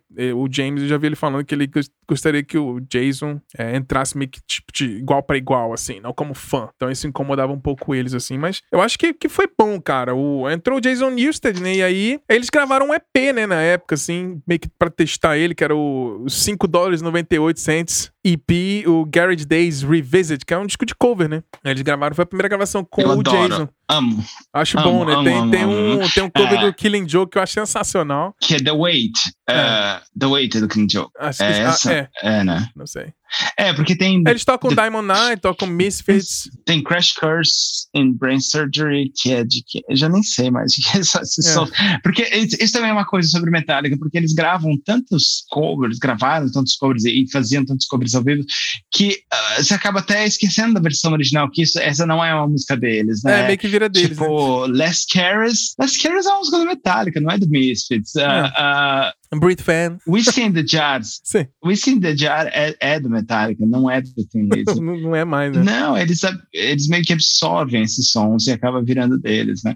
Eu, eu acho esse disco muito legal, muito legal mesmo. Eu, eu inclusive, eu comprei, saiu um, um, reissue há uns dois ou três anos desse disco e eu tava, eu tava em Atlanta, quando, bem na época que saiu, uhum. e aí eu peguei, assim, mas eu, eu paguei 15 dólares, na capa tá 5,99. hum. Fica a denúncia. Denúncia! Denúncia. Esse podcast também é denúncia. Pois é, aí eles, depois eles foram resolver, então compor o próximo disco ele chamaria And Just For All, que é um disco meio que cheio de crítica social foda, né? E começou, mudou o tema da, da, da, do disco, assim, meio que tipo, vamos fazer mais crítica social foda aqui e tal. Então eles lançaram em 88 o And Just For All, que era um, um disco mais de prog, né, cara? É quase um disco de prog. O que, que você acha do The Just For All? Eu, eu acho um disco fabuloso, assim. E, e de novo, quando é, é difícil ter uma, uma para mim é difícil ter esses discos, mas o, o Injustice, principalmente, é difícil ter a visão crítica, assim, de tipo, ah, não dá pra ouvir o baixo, uhum. uh, é o primeiro disco sem, sem o Cliff, o Jason, porque quando eu conheci esse disco, eu era muito moleque, assim, não, não, nada disso importava, sabe? Você só Sim. queria prestar atenção na música. Exatamente. E aí, esse, esse disco também também é, é, um desses que é difícil pular a música. Quer dizer, não, não é difícil porque The Free Ends of Sanity não é boa. Mas eu, eu acho Black absurdamente maravilhosa. Assim, acho que é uma puta música para abrir show. Ela é muito raivosa, sabe? É. É, e é, é difícil é difícil, sei lá, eu até hoje, assim, mesmo com toda aquela essa polêmica, que também é uma polêmica chata, assim, essa é. coisa do, do Jason não, não, não é o baixo, não pra ouvir. Isso já foi falado tantas vezes, é. e aí ele tava lá, ele compôs, ele toca, ele toca ao vivo, e o Metallica tem tantas é. uh, gravações ao vivo disponíveis de todas Sim. essas músicas que, ah, sei lá, eu, eu, eu acho um, um puta disco interessante, assim, eu acho que é um disco que, que também é, é um disco que é, é, uma, é, é muito único na carreira dos caras né? Não teve nada muito Não. parecido com isso, nem antes nem depois. Talvez os discos mais recentes tenham algum eco do, do do tipo Death é, Magnetic. Eu acho, talvez... eu acho o Death Magnetic é meio um Just for All, assim, eu acho. É, é que, que, essa, esse, que as músicas são muito longas, muito pesadas, uhum. muito intensas. Eu, eu, eu acho maravilhoso, assim, acho um disco que é completamente diferente de tudo que tinha sido feito até então. E ele fica. E, e acho que ele se destaca até mais, assim, quando, quando veio o Black Album, porque aí é um rompimento tão grande que esse, ele torna. O, o, é, é um desses casos em que o futuro altera o passado, sabe? Uhum uh, que o, o, o Injustice fica ainda mais bonito quando você coloca ele na perspectiva de todos os, uh, de todos os discos. É, eu também acho. É, porque para mim, cara, eu acho que o, o, grande, assim, que sempre me fez ser muito fã de Metallica é, é isso. Eu acho que tem uma evolução de disco para disco que é uma parada muito foda, assim. Pouquíssimas bandas fazem. Você pega, assim, ah, o Slayer tá, fez o mesmo disco 40 anos, sacou? tem, sei lá, alguns destaques. Você Verdade, tem, com certeza um disco é mais destaque que o outro, mas vocês estão fazendo o mesmo disco, né? O Metallica nunca teve medo. Eu acho que o Just For All tem esse negócio. vamos fazer um disco meio de prog, com umas músicas mais longas, vamos fazer uma balada, soltar um clipe na MTV. Aí One foi um negócio assim, tipo, explodiu. Acho que ali foi o começo da explosão da bolha, né, da banda, de tocar na MTV com um clipe de uma música super crítica social foda. O Lars tocando pedal duplo. É. tipo, depois da parte mais lenta e tal, assim. Eu me lembro que eu fiquei tão. Eu, fiquei, eu me lembro que One era uma música muito. que me impressionou muito, assim. A, aquela parte do meio, né? Que é. é. é. eu lembro que o peso daquilo era um negócio que, que eu não conseguia compreender, sabe? Quando eu era moleque. E, e eu me lembro que. Eu me lembro que uma vez eu chamei meu pai para escutar. Eu falei assim, pai, escuta isso aqui, olha isso aqui. É, é um negócio muito. Sei lá, eu, eu, era um moleque, Sim. eu tinha acho que 11 anos quando Sim. eu ouvi isso. E eu não sabia o que fazer com aquela informação, sabe? Então, pai, olha isso aqui, que negócio absurdo. Eu lembro que meu pai, tipo. Ah, legal. Tava pouco se fudendo. É, é foda. Essa disco tem, tem, muita música que eu adoro, assim. Eu adoro Eye of Beholder. Muito, muito boa. Eu muito acho boa. Harvest of Sorrow um hino. Nossa, muito boa, cara. Muito é, boa. Fry Ends of Sanity é. é. uma música que eu acho mais fraca, assim. Engraçado, a primeira vez que eles tocaram ao vivo na vida foi no Metallica for Re by Request que teve aqui em Helsinki. Foi a primeira vez que eles tocaram The Fry Ends Você of Sanity. Nesse show? Eu tava aqui. Foi o que? A primeira vez que eles tocaram na história Você ao foi? vivo Friday Ends of Sanity. Foi, foi lá no, na praia do cemitério disso. aqui. Eu lembro eu dessa história. Eu lembro. Ah, tá ligado. Pô, demais, e eles deixaram para fechar a, o, a porra do show com essa música. Todo mundo tava esperando, porque você sabia o setlist, né? Porque você entrava no site, você comprava o ticket. É. Essa, essa turnê foi bem interessante. O Metallica by Request, você comprava o ticket, e aí você tinha um código, você entrava no site, e aí votava nas 20 músicas que você queria. E aí você viu o ranking, né? E eu lembro que quando o Fry End of Sanity tipo, tava, sei lá, em terceiro lugar, tipo, o mundo inteiro noticiou, ah, o Metallica vai ter que tocar Friday Night Sanity pela primeira vez no show de Helsinki, não sei o que, lá, lá, lá. É. Então todo mundo tava esperando, né? E aí os caras fecharam o show com a porra da música. E eu me lembro que eu vi esse show em São Paulo. Escuta até o final, né? Eu, eu fui nesse show em São Paulo e, inclusive, eu acho que foi a última vez que eu vi um show do Metallica, foi essa turnê do By Request. E aí, eu me lembro que eu fiquei muito decepcionado com o setlist, porque era tudo aquelas mesmas coisas de sempre, assim, sabe? Intercede, 900 metros e tal. Ah, Mas aí eu fiquei especialmente decepcionado, porque aí tinha uma parada que, assim, na hora do show, duas. As, tinha uma, uma repescagem uhum. das duas músicas que não entraram na, na, no setlist. Você podia voltar durante o show, que eles iam Sim, tocar durante o show. Essa com música. mensagem de texto. E né? eu lembro que ficou, é, ficou entre Ride the Lightning e The Day That Never Ends, do, do Death Magnetic. Ah. Cara, que não é uma música boa. Ah. Assim, eu lembro quando ela saiu como single, foi legal e tal, uhum. mas depois o disco é tão melhor, tem tanta coisa melhor naquele disco, Sim. que para mim essa música ficou ofuscada. E aí as pessoas escolheram essa música, eu fiquei tão decepcionado. É, é mais, uma, mais uma prova de que brasileiro não sabe votar. Bolsonaro e The Day That Never Ends. Duas escolhas erradas do brasileiro. ai, ai, muito bom. E aí, cara, e aí depois que eles falaram, então, o Just For All, foi o grande acontecimento da história da banda, assim, que, que a gente comentou, que furou a bolha, que o Metallica foi atrás do Bob Rock, né, que tinha acabado de produzir o Dr. Feel Good, tinha aquela coisa, tipo, som muito épico, né, o Dr. Feel Good do Motley Crue. E então eles chamaram o Bob Rock pra ser o produtor, né, e aí diz que o, o Bob Rock era um cara que, tipo, ele entrou na banda e falou assim: galera, é o seguinte, eu vi um show de vocês e o disco de vocês não soa igual vocês tocando ao vivo. O que eu quero trazer pra banda, pra esse disco, é isso. É aquele sentimento de você estar tá tocando ao vivo. Então, ele trouxe várias técnicas de gravação diferentes. Na hora que tava tocando, gravando só a bateria, a banda toda tava dentro da sala pro Lars tocar melhor, pra sentir aquela pressão de todo mundo. O James começou a cantar muito melhor. O Bob Rock puxou o Kick Hammett até o máximo dele para trazer os melhores solos e tudo. Então, assim, a, muita gente fala que o Bob Rock estragou o Metallica, né? Mas eu acho que não. Eu discordo muito disso aí. Eu acho que ele. Não sei. Eu, ele não, o trabalho dele no Black Album, para mim, é impecável. E, e, eu gosto do que ele fez no, em termos de produção na coragem do Load e Reload, assim. E eu não gosto da produção do Saint Anger. Eu acho a produção do Saint Anger horrorosa, mas as músicas boas. É, eu acho que tem boas composições nesse disco. É. Então, assim, o Bobby Rock, então, basicamente, a banda ficou, cara, quase um ano gravando, né, o, o Black Album, né? E tinha, teve muito clima, né? Teve um documentário, né? One Year, aquele. Eu assisti esse documentário 600 vezes quando eu era moleque, né? One Year and a Half with Metallica, gravando, né? O, o Black Album, você vê toda aquela. Uhum coisa de bastidor, Metallica tinha muito disso, né? Mas e aí, o que, que é. você acha do, do Black Album? Vamos conversar aqui sobre o Black Album. Meu, maravilhoso, sim. Esse foi o primeiro disco que eu acompanhei. Acho que é o primeiro disco da nossa geração que a gente viu ser lançado sim. e que a gente acompanhou enquanto ele estava acontecendo, né? E, inclusive, foi, meu, foi o primeiro show que eu vi na minha vida, assim. Dia 1 de maio de 1993. Eu tinha 12 anos. Até hoje, quando eu até hoje, todo dia 1 de maio, eu e meu irmão, a gente se manda uma mensagem assim, tipo, ah, fez 30 anos, fez, fez já, não, não fez 30 anos, fez 27 anos, é, 27 28 anos, anos Aí todo ano a gente fala sobre esse show, assim, porque foi um momento muito. Ah, era muito, muito especial, assim, era muito legal. E, e pra gente era eu não tinha a menor ideia do que era um show ao vivo, sabe? Foi no estádio do Palmeiras, uh, e a gente foi de arquibancada até, nem uhum. foi de pista, assim, porque, sei lá, a gente não sabia como sobreviver naquele ambiente. uh, e, e, e, foi maravilhoso, assim, e na época não, você não sabia o que, que eles iam tocar, que ele, você não Viper tinha set list. Foi, é, então, assim, obrigado por estragar aqui para todo mundo, Bruno, mas então, tecnicamente, meu primeiro show na vida foi do Viper.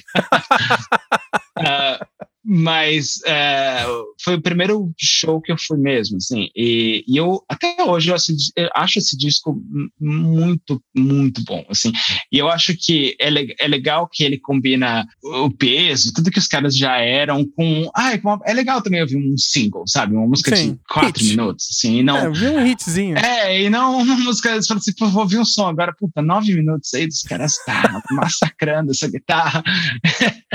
Só queria ouvir um... Eu ri você quer cantar também. É, é, é, legal isso, sabe? Eu acho que eles acharam o ponto perfeito nesse disco. Eu, eu acho maravilhoso até hoje. Sim. E o que, que você acha dos puristas que reclamam que eles se venderam? Você acha que eles estão certos ou, ou não? Eu acho que você acha que foi uma, um desenvolvimento natural, criativo dos caras ou eles propositalmente fizeram um disco para furar a bolha? O que, que você acha? Cara, eu acho que eu acho que sim, eles fizeram para para furar a bolha. É, e eu, eu, acho que assim, se você colocar em perspectiva com qualquer outra profissão no mundo, lá, a, gente, a gente trabalha com design, a gente trabalha com, em agência, você quer, você quer ganhar um prêmio, você quer que o seu trabalho tenha uma visibilidade maior, você não quer que entendeu? É, é natural, assim, você quer levar o, o produto da tua criatividade para o máximo de pessoas possíveis. Então, é, eu, eu sempre achei esse, esse, isso muito, muito válido, sabe? Eu, acho, eu sempre achei muito legal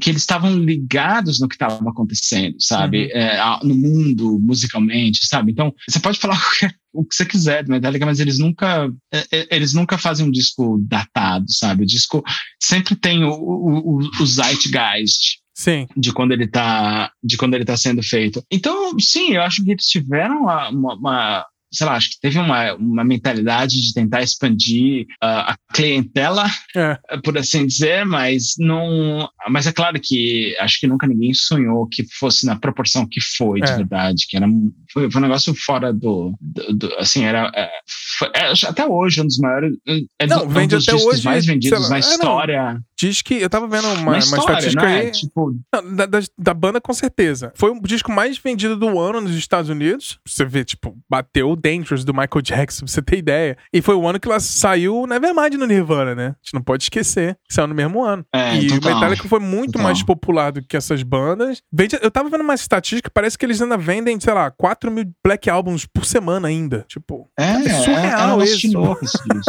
Você pega uma banda, uma, um disco de, sei lá, 30 anos e ainda vende 4 mil cópias por hora. Isso tem banda aí Imagina. que fica dois anos e vende 4 mil cópias. Mas é foda. O, o, cara, o, teve o show de, de comemoração do Black Album aqui na Finlândia. Eu fui nesse, nessa turnê. E eles tocavam o. Mas era meio picareta esse show, né? Que eles é, tocavam é, de trás pra frente. É, isso, metade né? do show era meio que misturado. Aí eles abriram com Hidden Lights aqui, inclusive. E aí tinha uma pausa é. e eles voltavam com. abriam com Struggle Within, aí tocava My é Friend of Misery, depois The God of Fail, depois Wolf of Man, uh -huh. Nothing Else Matter, Through and Never, Don't Tread on Me, Whenever I'm at All, Unforgiven, Holiday New, Sad But True e fechavam com Enter Sandman. Era meio que eles tocavam ao contrário. É, eu achei né? meio, meio, meio mandrake esse esquema aí, que é só pra fechar com Enter Sandman, né? Em vez é. de abrir. Uh, não sei, não. Não, bom, não achei, achei melhor, porque eu acho que se acabasse com o Struggle Within, não sei. Esse não, disco eu vou falar o seguinte. Clímax. É. Não, vou fazer uma Mas aí eu acho aqui. que eles podiam emendar com. É. Sei lá. Bom, é. fala aí, fala aí. Eu amo o Black Album, acho um descasso absurdo. Mas tem umas musiquinhas aqui que eu pulo, cara. Tem umas musiquinhas que eu pulo. Você tem alguma música que você pula aqui? É, concordo. Esse é o primeiro disco, esse é o primeiro disco que dá pra pular. Eu acho que. Uh, bom, Struggle Within não é boa. Ele é muito longo. É, Struggle Within não é, é boa. É, cara, eu não consigo ouvir Nothing Else Matters, mas de jeito nenhum. É, não, eu gastou. não consigo nem. A, a, até falar o nome da música me, me cansa. a musicaça, mas não aguento mais, né? Encheu o saco. Não, é total, total. Eu tenho um pouco disso com o One hoje, saca? Ah, é, é, total, total. Eu também. Eu tenho um pouco disso Não, com o One. Todos esses sons que são hinos, assim, cansam. É. Uh, eu acho que as mais fracas do disco são uh, Struggle Within. É, The God That Fail eu também não gosto muito, Ah, não. sabe uma que eu não gosto? Eu gosto, gosto bastante de God That Fail. Sabe uma que eu não gosto? Nunca gostei, até hoje não consigo gostar. É, é Holier Than Thou. Não, não, não curto esse som, meu. É, fraquinho, mas no comecinho ali, que a primeira metade do disco é, eu acho quase perfeito, é, mas a, a Holier Than You é meio... Wherever I Made Wrong, Of é. Wolf and Man, Through the Never, esses sons são bons demais. Não, Through the Never pra mim é um... Through the Never é quase... É, é, uma, é, é o trash metal dentro do, do, do Black Album, né? É. É então. uma música mais rápida. Cara, assim, podemos então. pular já pro melhor disco do Metallica? então vamos lá, né?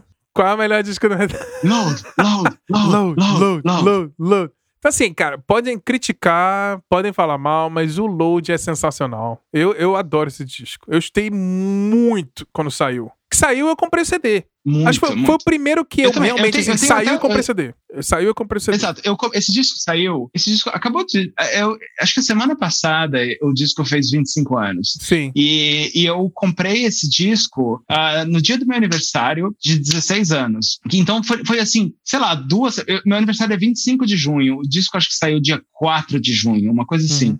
4 ou 5. Então foi tipo, sei lá, três semanas depois de que o disco tinha sido lançado, eu fui lá e comprei. E no Brasil demorava um pouquinho pra chegar, Demorava, assim, né? Não né? era imediato. assim. Imediato, não. não. Então, ele tinha saído um pouquinho. E aí, eu, eu lembro quanto eu paguei nesse disco, cara. Eu paguei 22 reais. Que era, e eu me lembro que eu comprei o CD importado, porque o, o bookletzinho, assim, era, era, tinha um monte de foto, era bem grosso. Tinha É. eh, aquelas fotos com, do An- Anton Corbin, e que eles estavam maquiados, era todo um lance diferente, assim. E eu me lembro que a versão nacional não tinha, era, era um fold simples, assim, sabe? E eu falei, "Ah, que absurdo! E Sim, e a eu- eu- meu que- o meu era nacional esse, era- custava 18 reais. É, eu comprei o Nacional, que era um foldzinho que tipo, só mostrava as letras quando abria, assim. Não era nem encadernado Nada. com clipe, era só dobrado e tal. Exato, versão nacional. exato, exato. E aí eu quis, ter, eu quis ter essa versão foda, assim, sabe? Que era a original. E era mais caro. E é, é isso, meu, 22 reais era uma puta grana na época, Caramba, sabe? dinheiro. Era uma grana, era uma grana mesmo. E aí eu, eu comprei, mas eu, eu me lembro que eu enlouqueci com esse CD, assim. Eu acho que esse, sim, é o, é o primeiro disco que você fala, meu, tem uma quantidade considerável de músicas ruins. Ah, e eu entendo mesmo quem fala que ah, é uma bosta e eles se venderam e tal. Mas eu, eu, eu acho sensacional. Eu, eu, eu, eu lembro que eu sempre gostei muito assim, do fato de que eles sempre me passaram uma ideia de que ah, tem, tem coisa nova acontecendo, sabe? Aham. Tem, vamos, vamos, vamos tocar eh, esse barco um pouquinho para frente, sabe? E, e é isso, assim, eu tinha 16 anos quando saiu, então era, era é, é a época que você tá mais hardcore, assim, no, Sim, no- você tá mais true. infiltrado É, truzeira. True, true, true. Hardcore não é o termo, é true. e aí, quando você vê os caras com cabelo curto e tal, aí você fala, porra, tá, vou, vou ver o que, que tá acontecendo aqui, sabe? Uhum. E, e era muito legal, muito, É. muito legal mesmo. Eu a acho, impressão é isso, cara, que a galera se incomodou mais com o visual dos caras do que com a música. Porque assim, pra mim o load foi meio que natural, porque assim, eu não vivi o Kill Em All, o Ride and Lighting, o Master Puppets um pouquinho, mas era muito grande, mas não vivi tipo adolescente e aí chegar É, em 96, você tá com uns 30 e poucos anos, e eu É. escutar aquilo e falar assim, é, mas assim, eu acho que naturalmente hoje, analisando tipo, retroativamente, cara, nessa época 96, cê- eu, eu era muito fã do Alice in Chains já, eu já era muito fã do Soundgarden, do Pearl Jam, porque assim, você tinha o Super Unknown, você teve o, o Dirt do Alice in Chains, que me preparou pra ouvir e gostar do Load, saca? Então eu acho que Sim. o Metallica virar hard rock, pra mim foi natural, assim, eu acho que foi muito maneiro. Eu, tem muita música aqui que eu gosto muito, mas eu tenho, eu tenho uma crítica que eu acho que o disco é muito longo. Acho que o disco é longo demais. É, mas sabe por quê? Mas tem, mas tem um contexto nisso, que Sim. esse foi, foi o auge do mundo do CD, né? Então, é. uh, eu me lembro que tinha um adesivinho até na capa, assim, que tinha, sei lá, 76 minutos de música. É. Então a ideia também era, como produto, os caras queriam encher ao máximo, assim, porque um vinil cabia, sei lá, 40 minutos, aí se fazer um vinil duplo, que aí esse é o dobro do preço, para chegar em 70 e poucos, 80 minutos. É, e aí, cara, eu, eu, acho que os caras se aproveitaram muito dessa tecnologia para poder oferecer um produto mesmo, assim, sabe? Era, é. Acho que é uma técnica de, de marketing, quase. Sim. Mas assim, o disco conceitualmente é muito pesado, né? Porque. É, o Metallica vai, não, não, não faz disco conceitual, mas nessa época do Load, assim, tipo, o, o James tava com, tipo, mó paranoia por causa da. de depressão. Tinha. Teve uma música em homenagem ao Cliff Burton, né? The Outlaw Town. Kier. Tem, é um disco meio introspectivo, assim. Você pegar as letras do Load, eu acho que tem uma coisa meio. Eu acho legal, cara. Acho que foi uma das primeiras vezes que eu ouvi um disco que meio que fala sobre saúde mental, saca? E eu com, eu com 15 anos ali nunca é. tinha ouvido falar desse negócio. E eu acho que o Load me pegou nisso. E eu me lembro assim. que o visual começou é. a ficar muito. Eu lembro do cli... o clipe de Until It Sleeps, que era aquela é. coisa bem grotesca, Sim. assim, um monte. E que era, uma, era meio que um, era uma tendência era meio da tu, época. Assim, né? Você pega os clipes. Eh, o, o clipe de, de Sweet Dreams do Marilyn Manson, que é mais é. ou menos essa época. O clipe de Zombie do Cranberries também tem Sim. toda essa estética, assim. Sei lá, uma galera meio esquisita, um gigante Sim. brincando com um anão. É, uhum. é, tem, tem uma bizarria ali que, que estava presente, né? Não, com certeza. Mas eles queriam fazer um disco duplo, né? E aí meio que dividiram então as sobras e fizeram então o Reload. O que, que você acha do Reload? Você acha que o Reload é, é uma boa continuação? Eu acho que eu acho que tem alguns momentos é uma boa, é uma boa continuação até, sei lá, a terceira música, sabe? aí depois, eu me lembro que é engraçado que eu, eu ouvi muito, é uma coisa que a gente sempre fala, você que assim, época você comprava o CD, você tinha que gostar. Ah, você, sim. você gastou uma cara. grana, então não tem jeito. Assim. Eu vou ouvir essa porra até gostar. Mas agora, agora, agora, que eu, agora que eu sou um homem maduro, eu posso, posso soltar esse peso. Eu não preciso Sim. mais ouvir esse disco. É. eu acho que assim, tem. Eu gosto muito de quatro músicas desse disco, que são uhum. as três primeiras, que é Feel, The Memory Remains, que, que era uma música bem diferente. É, com, a Marianne Faithfull cantando e tal. E depois Sim. ao vivo ela era muito legal também. Uhum. Uh, eu gosto muito de Devil's Dance também, Sim. que é a terceira, que acho É tipo um Sepultura do Reload, né? Exato. E aí, depois disso, para mim o disco é todo um grande blur, assim, até a última música que chama Fixer, que eu acho bem legal. Que é uma música eu que gosto de Attitude, eu gosto de Attitude. Ah, Attitude tem um riffzão meio assim, hard cara. rock, assim, anos 90, assim. É, eu, acho... eu gosto dessa música, Attitude. Born to Attitude! É. é meio. Eu gosto. Assim, eu, eu gosto do Reload, cara. Não tem muita coisa a reclamar do Reload, não. Tem umas músicas é. que eu pulo assim, mas entre os dois, o Load e o Reload, o Load é muito superior. Eu acho. É. Cara, eu vou te falar, vou te perguntar, qual é a sua música favorita do Load? Eu vou falar qual é a minha. Ah, cara, que difícil, que difícil. Eu gosto muito de 2x4, eu gosto muito de Until It Sleeps. Eu gosto muito de Wasting My Hate. Puta, cara, eu não sei se eu consigo dizer. Ant My Beach também é muito boa. É. Eu, eu posso falar que eu odeio, a que eu não gosto. Ah, não, eu sei qual é a que eu mais gosto. É Bleeding Me, cara. Ah, acho Bleeding Me. High five. Bleeding Me, foda. pra mim, é a melhor música do, do Load. Essa música é, é muito foda, é muito foda. É, a que eu não gosto de, nem a pau é Hero of the Day. Acho chata. Eu não é, gosto. Acho boba. Acho é, não, não é meio besta, é bobinha, né? É uma música bobinha, né? É uma música bobinha. Ah, mas é que eu falo, cara, é. tem muito filler, né? Tem umas músicas que não é, precisava, né? Tem umas músicas que, que, se fosse na época do vinil, eles iam cortar. Falar, ah, não precisa gravar isso aqui não. É.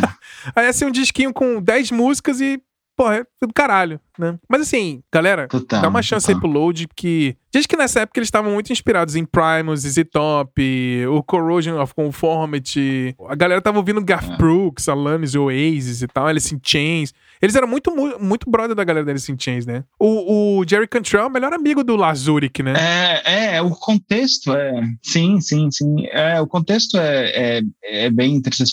Tem vídeo do, do James cantando Wood com, com Alice in Chains. Uhum. Tem, assim, são, são, eram duas bandas chegadas, assim, próximas. Né? É, não, no, no, no acústico do Alice in Chains, eles tocam, né, um pedacinho de Enter Sandman, assim, no baixo. Então, então, tipo no intervalo, é, né? Os caras tão lá. A, o Metallica tá na gravação do acústico do, do Alice in Chains. Os caras são bem brother e tal. Então, assim, acaba sim, que sim. você meio que vai influenciando, você vai conhecendo outras bandas, vai abrindo, outras bandas vão abrindo para você. Eu acho que, cara, naturalmente o, o Load e o Reload foram evoluções interessantes, assim. A banda virou um hard rock barra metal Cara, eu gosto. Eu não consigo falar mal do Load Reload assim, tipo, de jeito nenhum. Falar, ah, esse disco é horrível, porque Master não, Puppet. É. Cara, já tô com 40 anos, deixei de ser true há muito tempo já.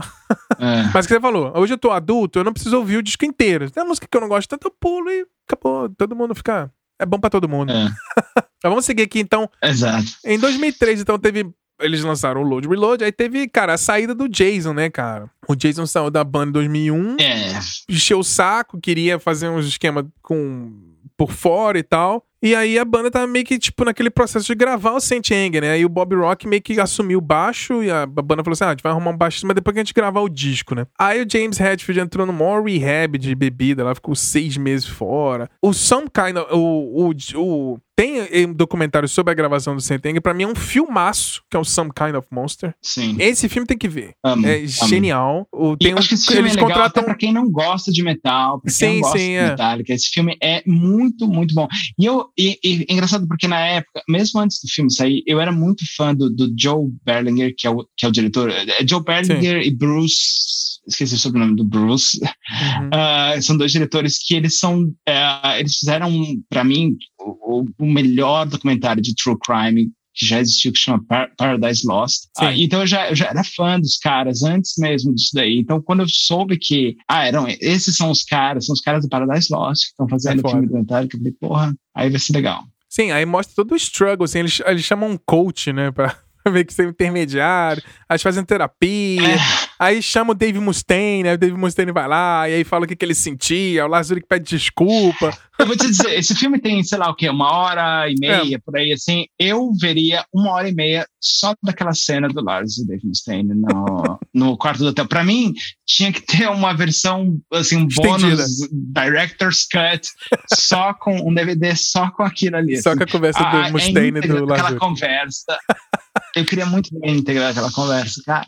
Queria demais. Pois é, e aí eles começaram a fazer, então, eles terminaram de gravar o Sentenger, e aí foram atrás de um baixista, né? E aí de que Bob Rock ficou meio bolado, né? Porque ele achou que ia ser efetivado pra banda. Ele achou que ele ia entrar na banda, né? É. Tá ligado? É. Ficou meio, ficou ah, meio putinho. Mas essa, essa, essa busca do baixista é bem, bem documentada, assim, né? É. No, no, no, disco, no, no, filme e tal. Ah, é legal. Eu fico pensando, tinha, tinha uns caras meio nada a ver, assim, tipo o cara do. Tinha o cara, tinha o cara do Genesis Addiction. Sim. Tinha o Twig Ramirez. Você fala, putz. É. Tinha uma galera esquisita. Pois é, eu, e, mas o que, que você acha do. Você acha que o Trujillo, o Robert Trujillo, era o cara perfeito pra banda, assim? Ah, eu, eu acho que sim, meu. E se você olhar em retrospecto, o cara, acho que ele já tá mais tempo na banda do que o Jason ficou, né? Sim. É, faz quase 20 anos que ele entrou na banda. É claro que eram momentos completamente diferentes, situações, a, a, mudança, motivos completamente diferentes. Mas eu acho que sim, eu acho que é a mesma coisa que você falou agora há pouco, quando o, o Jason entrou, que era um cara não óbvio. É. Eu acho que o Trujillo é, é, bem um cara não óbvio, assim, é. sabe? Eu, eu, eu não sei, eu sempre associei ele muito mais com. Para mim, ele sempre foi o cara dos Suicidal Tendencies, assim, sabe? Embora ele é, já não estivesse de... no Suicidal há muito tempo, é. ele tava com Ozzy, ele tava com. Ele, ele, acho que ele tocava com o Zac Wild. Pra mim, né, ele era o cara do Live at Budokan do Ozzy. Ah, sim, sim, sim, sim, sim. Sim, muito, muito. É, que, era, que era essa formação que era bem legal, que era ele, o Mike Ford na bateria e, e, o, o, Zach Wild na guitarra, né? Meu, acho que é uma, essa é uma das melhores formações Eu também acho. Eu vou te falar que, pra mim, é uma das melhores mesmo. Mas pra mim, esse cara sempre foi um cara muito mais groove, sabe? Sim. Do, do, do skate, Califórnia, é. uh, Suicidal punk hard, hardcore do que, do que um cara do metal, mas, mas e, e talvez seja justamente por isso que, que seja tão legal. É, eu acho que, cara, eu gosto muito dele. Eu, eu acho que ele é um excelente baixista, né? Toca com dedo ainda, bem tradicional. Então, assim, o, ele, eu acho que, que era um nome certo. Assim, ó, tem uma parte do comentário que eu acho sensacional, que é na hora que eles vão anunciar pra ele, né? Que ele tá na banda, né? Ah, você foi escolhido aqui, toma um cheque de um milhão de dólares um aqui, de dólares. adiantado. E, cara, foi uma parada que é, é muito foda, tempo, assim. Há pouco tempo eu vi que eu acho que o James foi contra deixar essa cena no, no, no filme, assim. Não sei é. se é o James, mas enfim. Olha, meu, meu trabalho jornalístico tá uma beleza, né? É. Tipo, acho que foi o James, talvez tenha sido lá, não sei. mas eu, sei que algum deles não, não queria que essa cena fosse. ficasse no corte final do filme. Uhum. Ficando, mas ao mesmo tempo, cara, que, que, que, que, que você vai esperar? Você acha que esses caras não têm essa grana? Tem. É uma das maiores bandas de rock do mundo. Isso aí é, não é nada. Que não, e é uma parada que eu acho legal, que eu, que, que, eu acho que o filme mostra bem, assim, o, o empresário deles queria que, tipo, não, vocês ficam com 90% e dá 10% pra ele. 30% pra cada um e 10% da banda fica com o Rob Hero. E o Lars falou, não, ele vai entrar na banda, ele é da banda e ele é um quarto da banda, então é 25% para todo mundo daqui para frente. É. E eu acho, eu achei isso Total. muito muito honesto, assim, muito foda. Ele poderia ser um hired gun ali e tal, paga, recebe menos, entrou na banda depois. Mas achei que os caras foram muito honestos. Falaram assim: não, agora ele é da banda, um quarto da banda é seu também agora, sacou? Oficialmente. Então achei bem, bem sensacional. E hoje, depois de tantos anos, é o que você falou, né? Eu, eu já consigo associar o Metallica ao Hero, tá lá, tipo, há muito tempo. Parece que é. assim, a parte a época do Jason é muito muito distante né? Mas Exato, aí vamos falar do Saint Anger. O que, que você acha da, do Saint Anger? É, tirando o som de caixa de bateria que parece ser dando aquele tapa sabe aquelas cadeiras de boteco de, de, de ferro? Aquele botecão sujo de ferro você bate Pode a mão na, na quando você bota a você bota a cadeira no chão para abrir faz aquele ping é o timbre da caixa de bateria mas o que, que, você acha de Saint Anger? Tirando o timbre de bateria escroto. Eu acho muito cansativo, assim, no, de, de, geral, sabe? Eu acho que ele tem músicas legais, mas eu, esse, é um, esse é um disco, por exemplo, que é o contrário dos primeiros que a gente tá falando, que você não consegue pular uma é. música. Esse é o disco que eu não consigo ouvir inteiro nem fudendo, assim. É. É, é, é muito demorado, é coisa de não ter solo, fica, sei lá, é, é, eu acho que o conjunto da obra não é legal, mas eu acho que tem seus momentos, assim, sabe? É. Eu, eu, acho, eu acho a música Some Kind of Monster muito boa. Sim. Eu acho a música All Within My Hands bem legal. Sim. Mas é, eu acho assim, como uma obra, não, assim, não é o. Cara, eu gosto até da, de, da, da música lá, o James Kant falando do TikTok antes do TikTok existir, né? Tic-tac, tac, tic-tac, tac. Ah. Frantic, né? Frantic, sim. É, cara, eu gosto, assim. É. Eu, eu, acho que esse, eu acho que, pra mim, esse disco, eu tenho uma relação, assim, tem umas músicas que eu não gosto, mas eu acho que esse disco tem muito riff de guitarra excelente. É um disco de riff é, de guitarra. Tem, mas eu acho isso sobre o Lulu também, sabia? É. É, eu me lembro que quando eu ouvi o Lulu, tem umas duas músicas. Tem uma, tem uma música que chama uh, Pumping Blood nesse, no uhum. Lulu, que eu acho um puta riff foda. Eu me lembro de ouvir e pensei assim, nossa, o cara desperdiçou um puta riff com esse disco, bosta. Tipo, então, meu, meu negócio Saint Anger assim, é um disco que eu gosto de, dos riffs de guitarra. Tem umas é. músicas que são boas, mas no geral, eu acho que os riffs de guitarra são melhores do que o, o disco em si. É. É, eu acho que é o disco que, sei lá, a, ajudou os caras a atravessar aquela fase nebulosa da saída de Jason, e aí é. as pretas todas do James. É, acho, que, acho que é o disco que foi possível ser feito, assim. Acho que foi o melhor que os caras conseguiram fazer naquele momento. E, pô, que bom que deu pra pelo menos sobreviver, sabe? Deu algum fôlego, deu algum é. gás e também, sei lá, puxou os caras pra frente, sabe? Sim. Aí os caras cansaram do Bob Rock, né? Diz que nessa época teve um abaixo assinado da galera falando que o Bob Rock teria ser proibido de trabalhar com Metallica de novo, né? tu lembra dessa, é. dessa treta? Lembro, lembro, cara. Pois é, e aí eles chamaram o grande. Assim, aí eles foram pro Total Safe, né? Chamaram quem?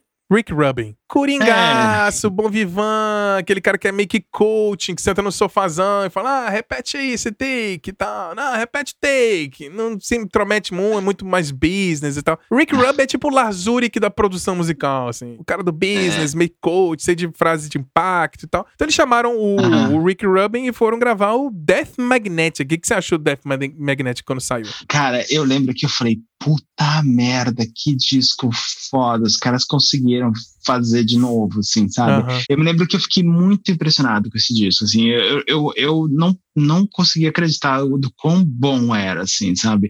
As duas primeiras músicas são puta arregaço, assim, sabe?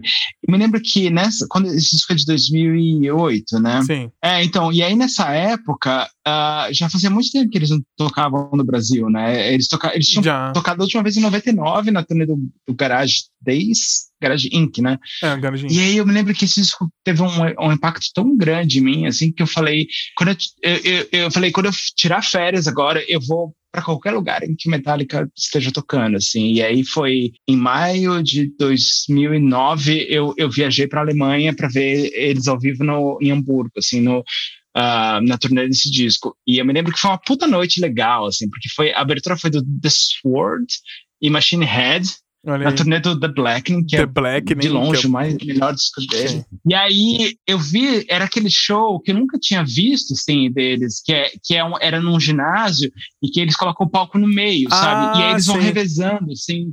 Sim. E, então, é e o legal meio. disso é que em qualquer, qualquer lugar que você fique, você vê de, de muito perto, assim, sabe? Sim. Porque tá dividindo a galera, né? E eu me lembro que logo que começou o show, aquela teve empurra, empurra e tal. Mas aí o James, cara, parou bem na minha frente, sim. Eu falei, caralho, que foda, que foda. Foi, foi um dos melhores shows que eu já vi na vida, assim. Eu tenho uma puta memória afetiva legal. E foi a primeira vez que eu vi um show fora do Brasil, sabe? E uhum. aí eu me lembro que é, até assim, a experiência de ir voltar era muito suave, assim, tinha uns ônibinhos, micro-ônibus, todo mundo uhum. fazendo fila para entrar no ônibus. No Brasil é uma ferrengue, assim. Aí você sai do show, aí não tem mais metrô, aí tem é. que andar até a puta que pariu pra pegar um ônibus, aí, puta, meu, era difícil demais. É uma galera, rola, a galera bebaça, e aí, tipo, rola assim porrada na saída. Mocal, né? eu, eu, lembro que uma vez eu fui no show do. Eu fui no show do Motorhead, uma vez, logo que abriu o Credit Card Hall, que era um lugar em São Paulo que era muito afastado do centro da cidade. Assim, era, de, uhum. era de difícil acesso, sabe? Ele ficava na marginal, marginal Pinheiros. Então não, não era um lugar de passagem, sabe? Você tinha que ter uhum. carro para ir para lá. E aí, para pegar o ônibus era mó difícil, assim. Aí eu me lembro que quando acabou é, esse show, eu não sabia como eu ia voltar para casa, assim, porque eu nunca tinha ido naquela parte da cidade. Uhum. E aí eu fui meio que seguindo a galera, assim. Você vai, vai, vai uma galera galera andando por um ponto de ônibus. Segue o fluxo, e eventualmente né? a gente entrou no ônibus, assim, que era aqueles busão sanfonado, assim, e aí todo mundo começou a pular, pular a catraca, a catraca. tomando pinga, assim, sabe? É tipo, é, puta, meu. Puro suco de Brasil, esse né? show era mó brasa demais, assim. E aí nesse show foi tudo, meu, certinho, assim, fácil de chegar, sinalização, sabe? É. Assim, não, e show no, na Europa é meio que não é balada, né? show começa 9 horas, acaba 10 e meia. É. Sacou? Exato, tem isso também, tem isso também. Começa é. cedo e não acaba tardaço. Mas o público é, outra, é totalmente diferente, né? É, é muito mais, sei lá, é muito mais de boa, assim, sabe? É mais Tem comportado. Menos empurra, é. é, enfim. Uh, e, e, mas esse disco, meu, pra mim, até hoje eu, eu, tenho uma memória afetiva muito legal com esse disco. Eu acho ele, puta, assim, um grande momento da carreira dos caras. É. Eu gosto muito desse disco, só tem uma coisa que eu acho completamente desnecessária nesse disco, que é Unforgiven 3. Eu acho que não precisava. Ah, é. Exato. E tem, tem, tem, tem a Forgiven 4 também, cara. Deixa eu ver aqui na. Eles, eles não, fizeram 4? Fizeram, fizeram. Não, ainda, ainda não. Ainda não. Mas, cara, eu acho ruim é. de um jeito, assim, que. Essa eu pulo, que... assim, tipo, hum, torço o nariz muito, Total, assim. Total, cara, mas demais. O... Mas o disco é um disco bom, assim, quando saiu eu gostei bastante, falei, ah, voltaram... Eu, eu, é o que eu te falei, né, eu acho que o Death Magnet tem um, um paralelo com Unjust For All, assim. Eu acho que os discos Sim. são muito parecidos.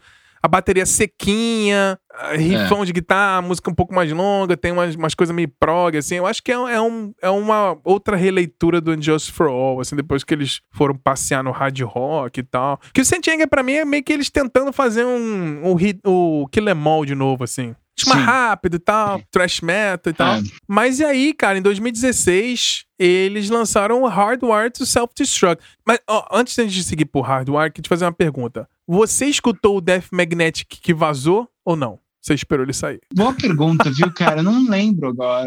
Não, não, eu, eu, vou, eu, vou, fazer uma confissão aqui. Eu ouvi o Death Magnetic vazado. Porque tem essa história, né? Diz que uma. Na França, por por acidente. também, é. Por acidente, os caras botaram o disco pra lançar duas semanas depois, né? Do previsto. E aí foi pra torrent, ah. pra internet, virou bem comum. Eu, eu escutei o vazado eu confesso. Pode provavelmente também. Eu não lembro agora, mas assim, não seria uh, uma surpresa se eu, se eu te disser, se eu souber, se eu descobrir que também ouvi o vazado, cara. Pois é. E aí, então, em 2016. Eu consigo me ver fazendo isso. E demorou muito tempo eles lançaram outro disco, né? Porque o Death Magnet é de 2008, eles foram lançar o próximo disco só em 2016, né? Nesse meio tempo eles fizeram Metallica Bar Request e, aquele turnê de, do é. Black Album. Metallica tá sempre tocando, né? Mas não tá sempre lançando disco, né? Então eles lançaram em 2016 o Hardwire é. to Self-Destruct, que eu lembro quando eles anunciaram que ia sair o disco, eles já soltaram um vídeo de Hardwire.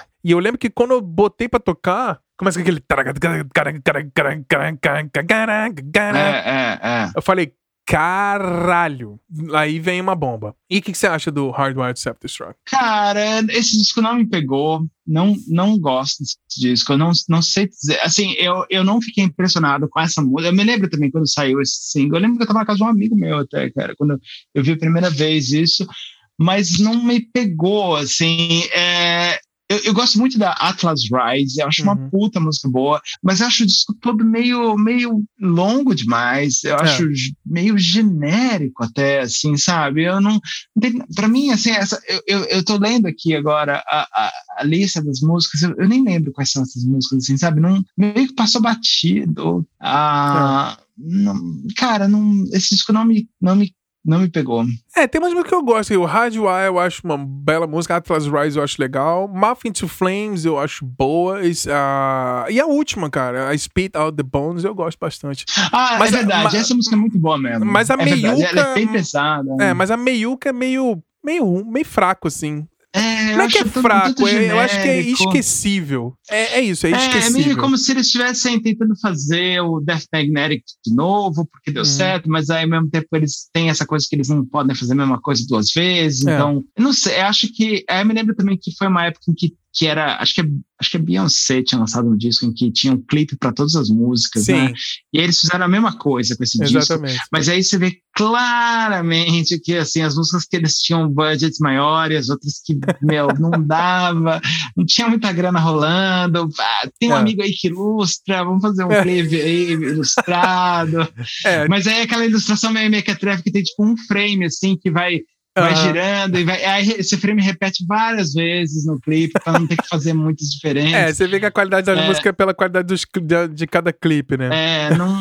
Assim, não, não, o budget não foi distribuído proporcionalmente. Não, não foi. Não sei. Mas, eu, mas eu, é um disco ok, assim. Eu poderia ter passado 100. Eu poderia ter passado 100. Assim, não, pra mim não acrescentou nada. É, se eu fosse fazer um Acho ranking. Okay. Se fosse fazer um ranking de discos do Metallica, o Saint Anger talvez seria o meu menos favorito e o, em penúltimo lugar eu botaria o Hardwire. É, é, talvez eu consiga me relacionar com isso. É, eu acho que o Hardwire só é melhor que o Saint Anger, pelo menos na minha opinião, assim. É. Pois é, mas acho que, de uma forma geral, agora falando, sim, que agora que a gente falou de todos os discos, a maioria deles são muito. Sim. Então acho que. É, que eu falei assim, okay, o spoiler, quando eu anunciei que tava fazendo a pesquisa aqui pro nosso especial, eu falei, ah, spoiler, galera, a gente não vai falar mal de nenhum disco aqui. Vamos, todos é. os discos do Metallica são bons, tem os que a gente menos gosta, mas assim, não tem nenhum disco. O Metallica não tem o No Prayer for the Die, né? Eu acho, assim.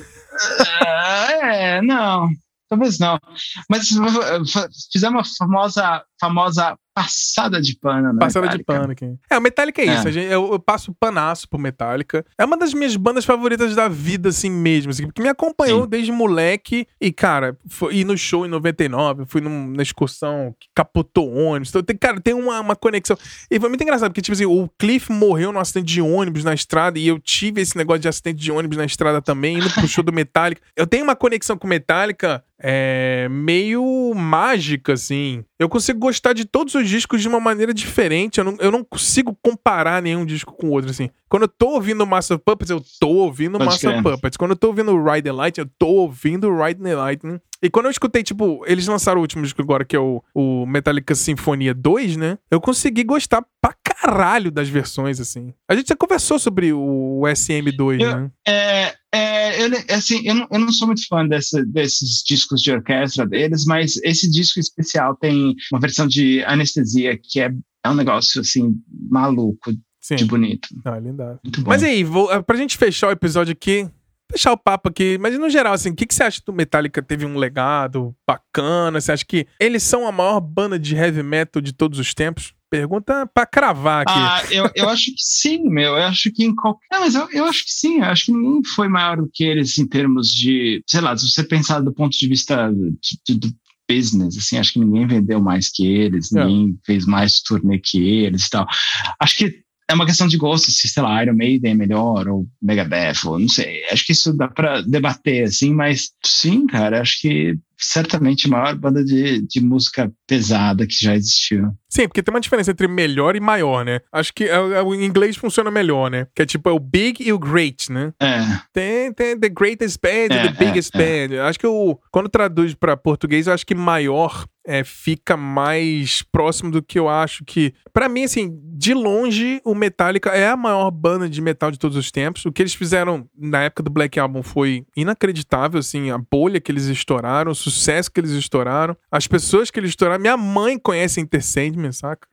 E, e, tem isso, né? Estourou a bolha absurdo. Eu acho que o Metallica tem uma importância sensacional. E que eu gosto, eu acho que eu mais gosto do Metallica é o não medo de ter testar, assim, mesmo que fique meio mais ou menos, eles não se repetem. Eu acho que isso faz o Metallica ser incrível. E, cara, não tem jeito. O show dos caras é um absurdo, sempre. Independente do set list. Os Sim. caras ao vivo são impecáveis, eles entregam, assim, muito ao vivo. Vi, eu vi quatro shows, quatro, cinco shows do Metallica. Todos foram incríveis. Eu saí, saí do show já, tipo, amanhã eu vou ouvir a discografia toda de novo. Que tem, tem esse negócio, né? A gente fica muito tempo sem Sim. ouvir. Agora, pra esse especial, eu escutei absolutamente a discografia inteira de novo. Cara, é contagiante, assim. O Metallica é uma banda que cara, bota uma, uma música 1. Um, talvez algumas você pule aqui e ali, mas acho que no geral não chega a ser uma discografia impecável. Mas eu acho que tá próximo, assim. Uma banda com 40 anos de carreira é um, um, um grande acontecimento, né? Talvez porque eles lançam pouco, né? Acho que o grande talvez, é. É, virtude da banda é saber quando não lançar alguma coisa. E o que, que, você acha do Metallica no geral? Assim, qual, o que, que você sente? Cara, eu, eu acho isso, assim, uma banda que meu, realmente definiu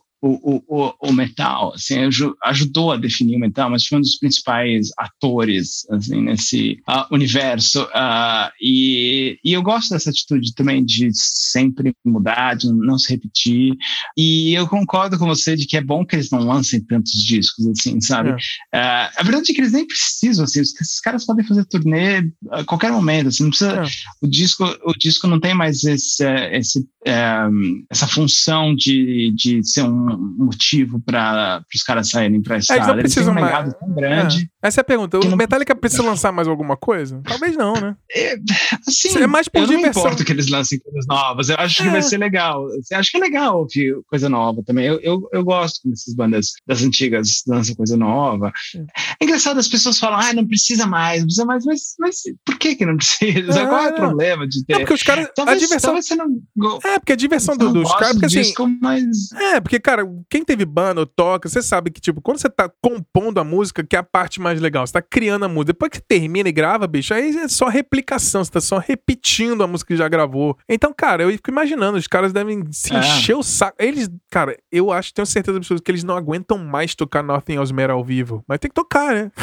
Ah, fazer o quê? Ah, então, é, então, faz umas musiquinhas novas, pelo menos dar uma variada, assim, de vez em quando. Ah, essa música é nova, não tocamos tanto e tal. Eu, ah, eu, eu quero que o Metallica lance mais coisa aí. Vamos ver. De repente, depois da pandemia e Vamos tal, ver. daqui a uns dois anos eles talvez lancem alguma coisa. Vai dar aí, sei lá, seis Quem anos. Sabe? Ou se você bobear, se bobear, eles estão gravando já e a gente nem sabe. De repente é. sai um disco novo aí, que ano ainda, vai saber. Pois é, porque o último foi em 2016, cinco anos, demorou oito é, anos, é, já né? Tá, do... na, tá na hora já, né? É, demorou oito anos do Death Magnetic pro, pro Hardwire, talvez 6, 7 anos. Tá. Ficar uns dois anos aí, vamos ver se o Metallica lança alguma coisa aí. Torcendo aí. Mas é isso então. Boa. Daniel, brigadaço pelo papo aí. A gente já conversa em off e quer Valeu deixar o último convite. recadinho. Conta pra galera aí, você tem um projeto bem bacana que é de, de que você tinha, né? Tirava, você morou na Colômbia, né? Você tinha um esquema de tirar foto, né? Ainda tem esse projeto tá vivo? É, ou tá lá só é vivo ainda. É um site que chama não, não, é um site é um, é um site chama losmetaleiros.com, uh, que eu fiquei meio intrigado com a cena underground de metal uh, de Medellín, que era onde eu morava, então eu uhum. comecei a dar rolê com os caras e, e fotografar show e, e ir nos, nos rolês com eles, assim. Então eu fiz meio que um mini uh, documentário, assim, fotográfico da, daquela cena ali. É, é interessante, curioso. É, pode crer. Mas é isso então. Quer deixar o último recadinho pra galera aí? Valeu demais pela participação. Deixa um último recado. Pô, valeu, foi um prazerzaço participar, curti bastante. Vamos fazer outras bandas agora. É, vamos. é isso aí. Já fica aí o convite. Cara, Daniel, obrigado por, pela participação Boa. aqui, foi sensacional. Tro... Gravar os nossos papos que a gente valeu. já bate na, no dia a dia aqui na, na vida real, né? Exato. Mas é isso aí, então. Queria te agradecer demais aí pela participação e é isso, então. Valeu, cara. Até mais. Então foi isso, pessoal. Espero que vocês tenham gostado desse episódio aí. Não esqueça que a melhor maneira de ajudar a gente é compartilhando esse episódio com seus amigos e amigas. Manda por e-mail, por WhatsApp, tague a gente também no Instagram e no Twitter, no arroba Silêncio Podcast, pra gente criar essa comunidade bacana de amantes da música. E você responder qual é o seu disco favorito do Metallica aí pra gente interagir, bater esse papo aí. Outra maneira de ajudar a gente é participar da nossa ferramenta de financiamento coletivo ajudando aí com uma mensalidade e virando apoiador, você vai poder participar do nosso grupo fechado de WhatsApp e receber uma newsletter exclusiva, onde a gente manda dicas, falando sobre novidades do mundo da música. É um episódio extra em formato de e-mail semanal. Para saber todos os detalhes e contrapartidas, é só entrar no nosso site no silencionostudio.com.br e clicar no menu Apoie. Então vamos ficando por aqui. Nos falamos então na semana que vem com um novo episódio. Um grande beijo, um grande abraço. Valeu!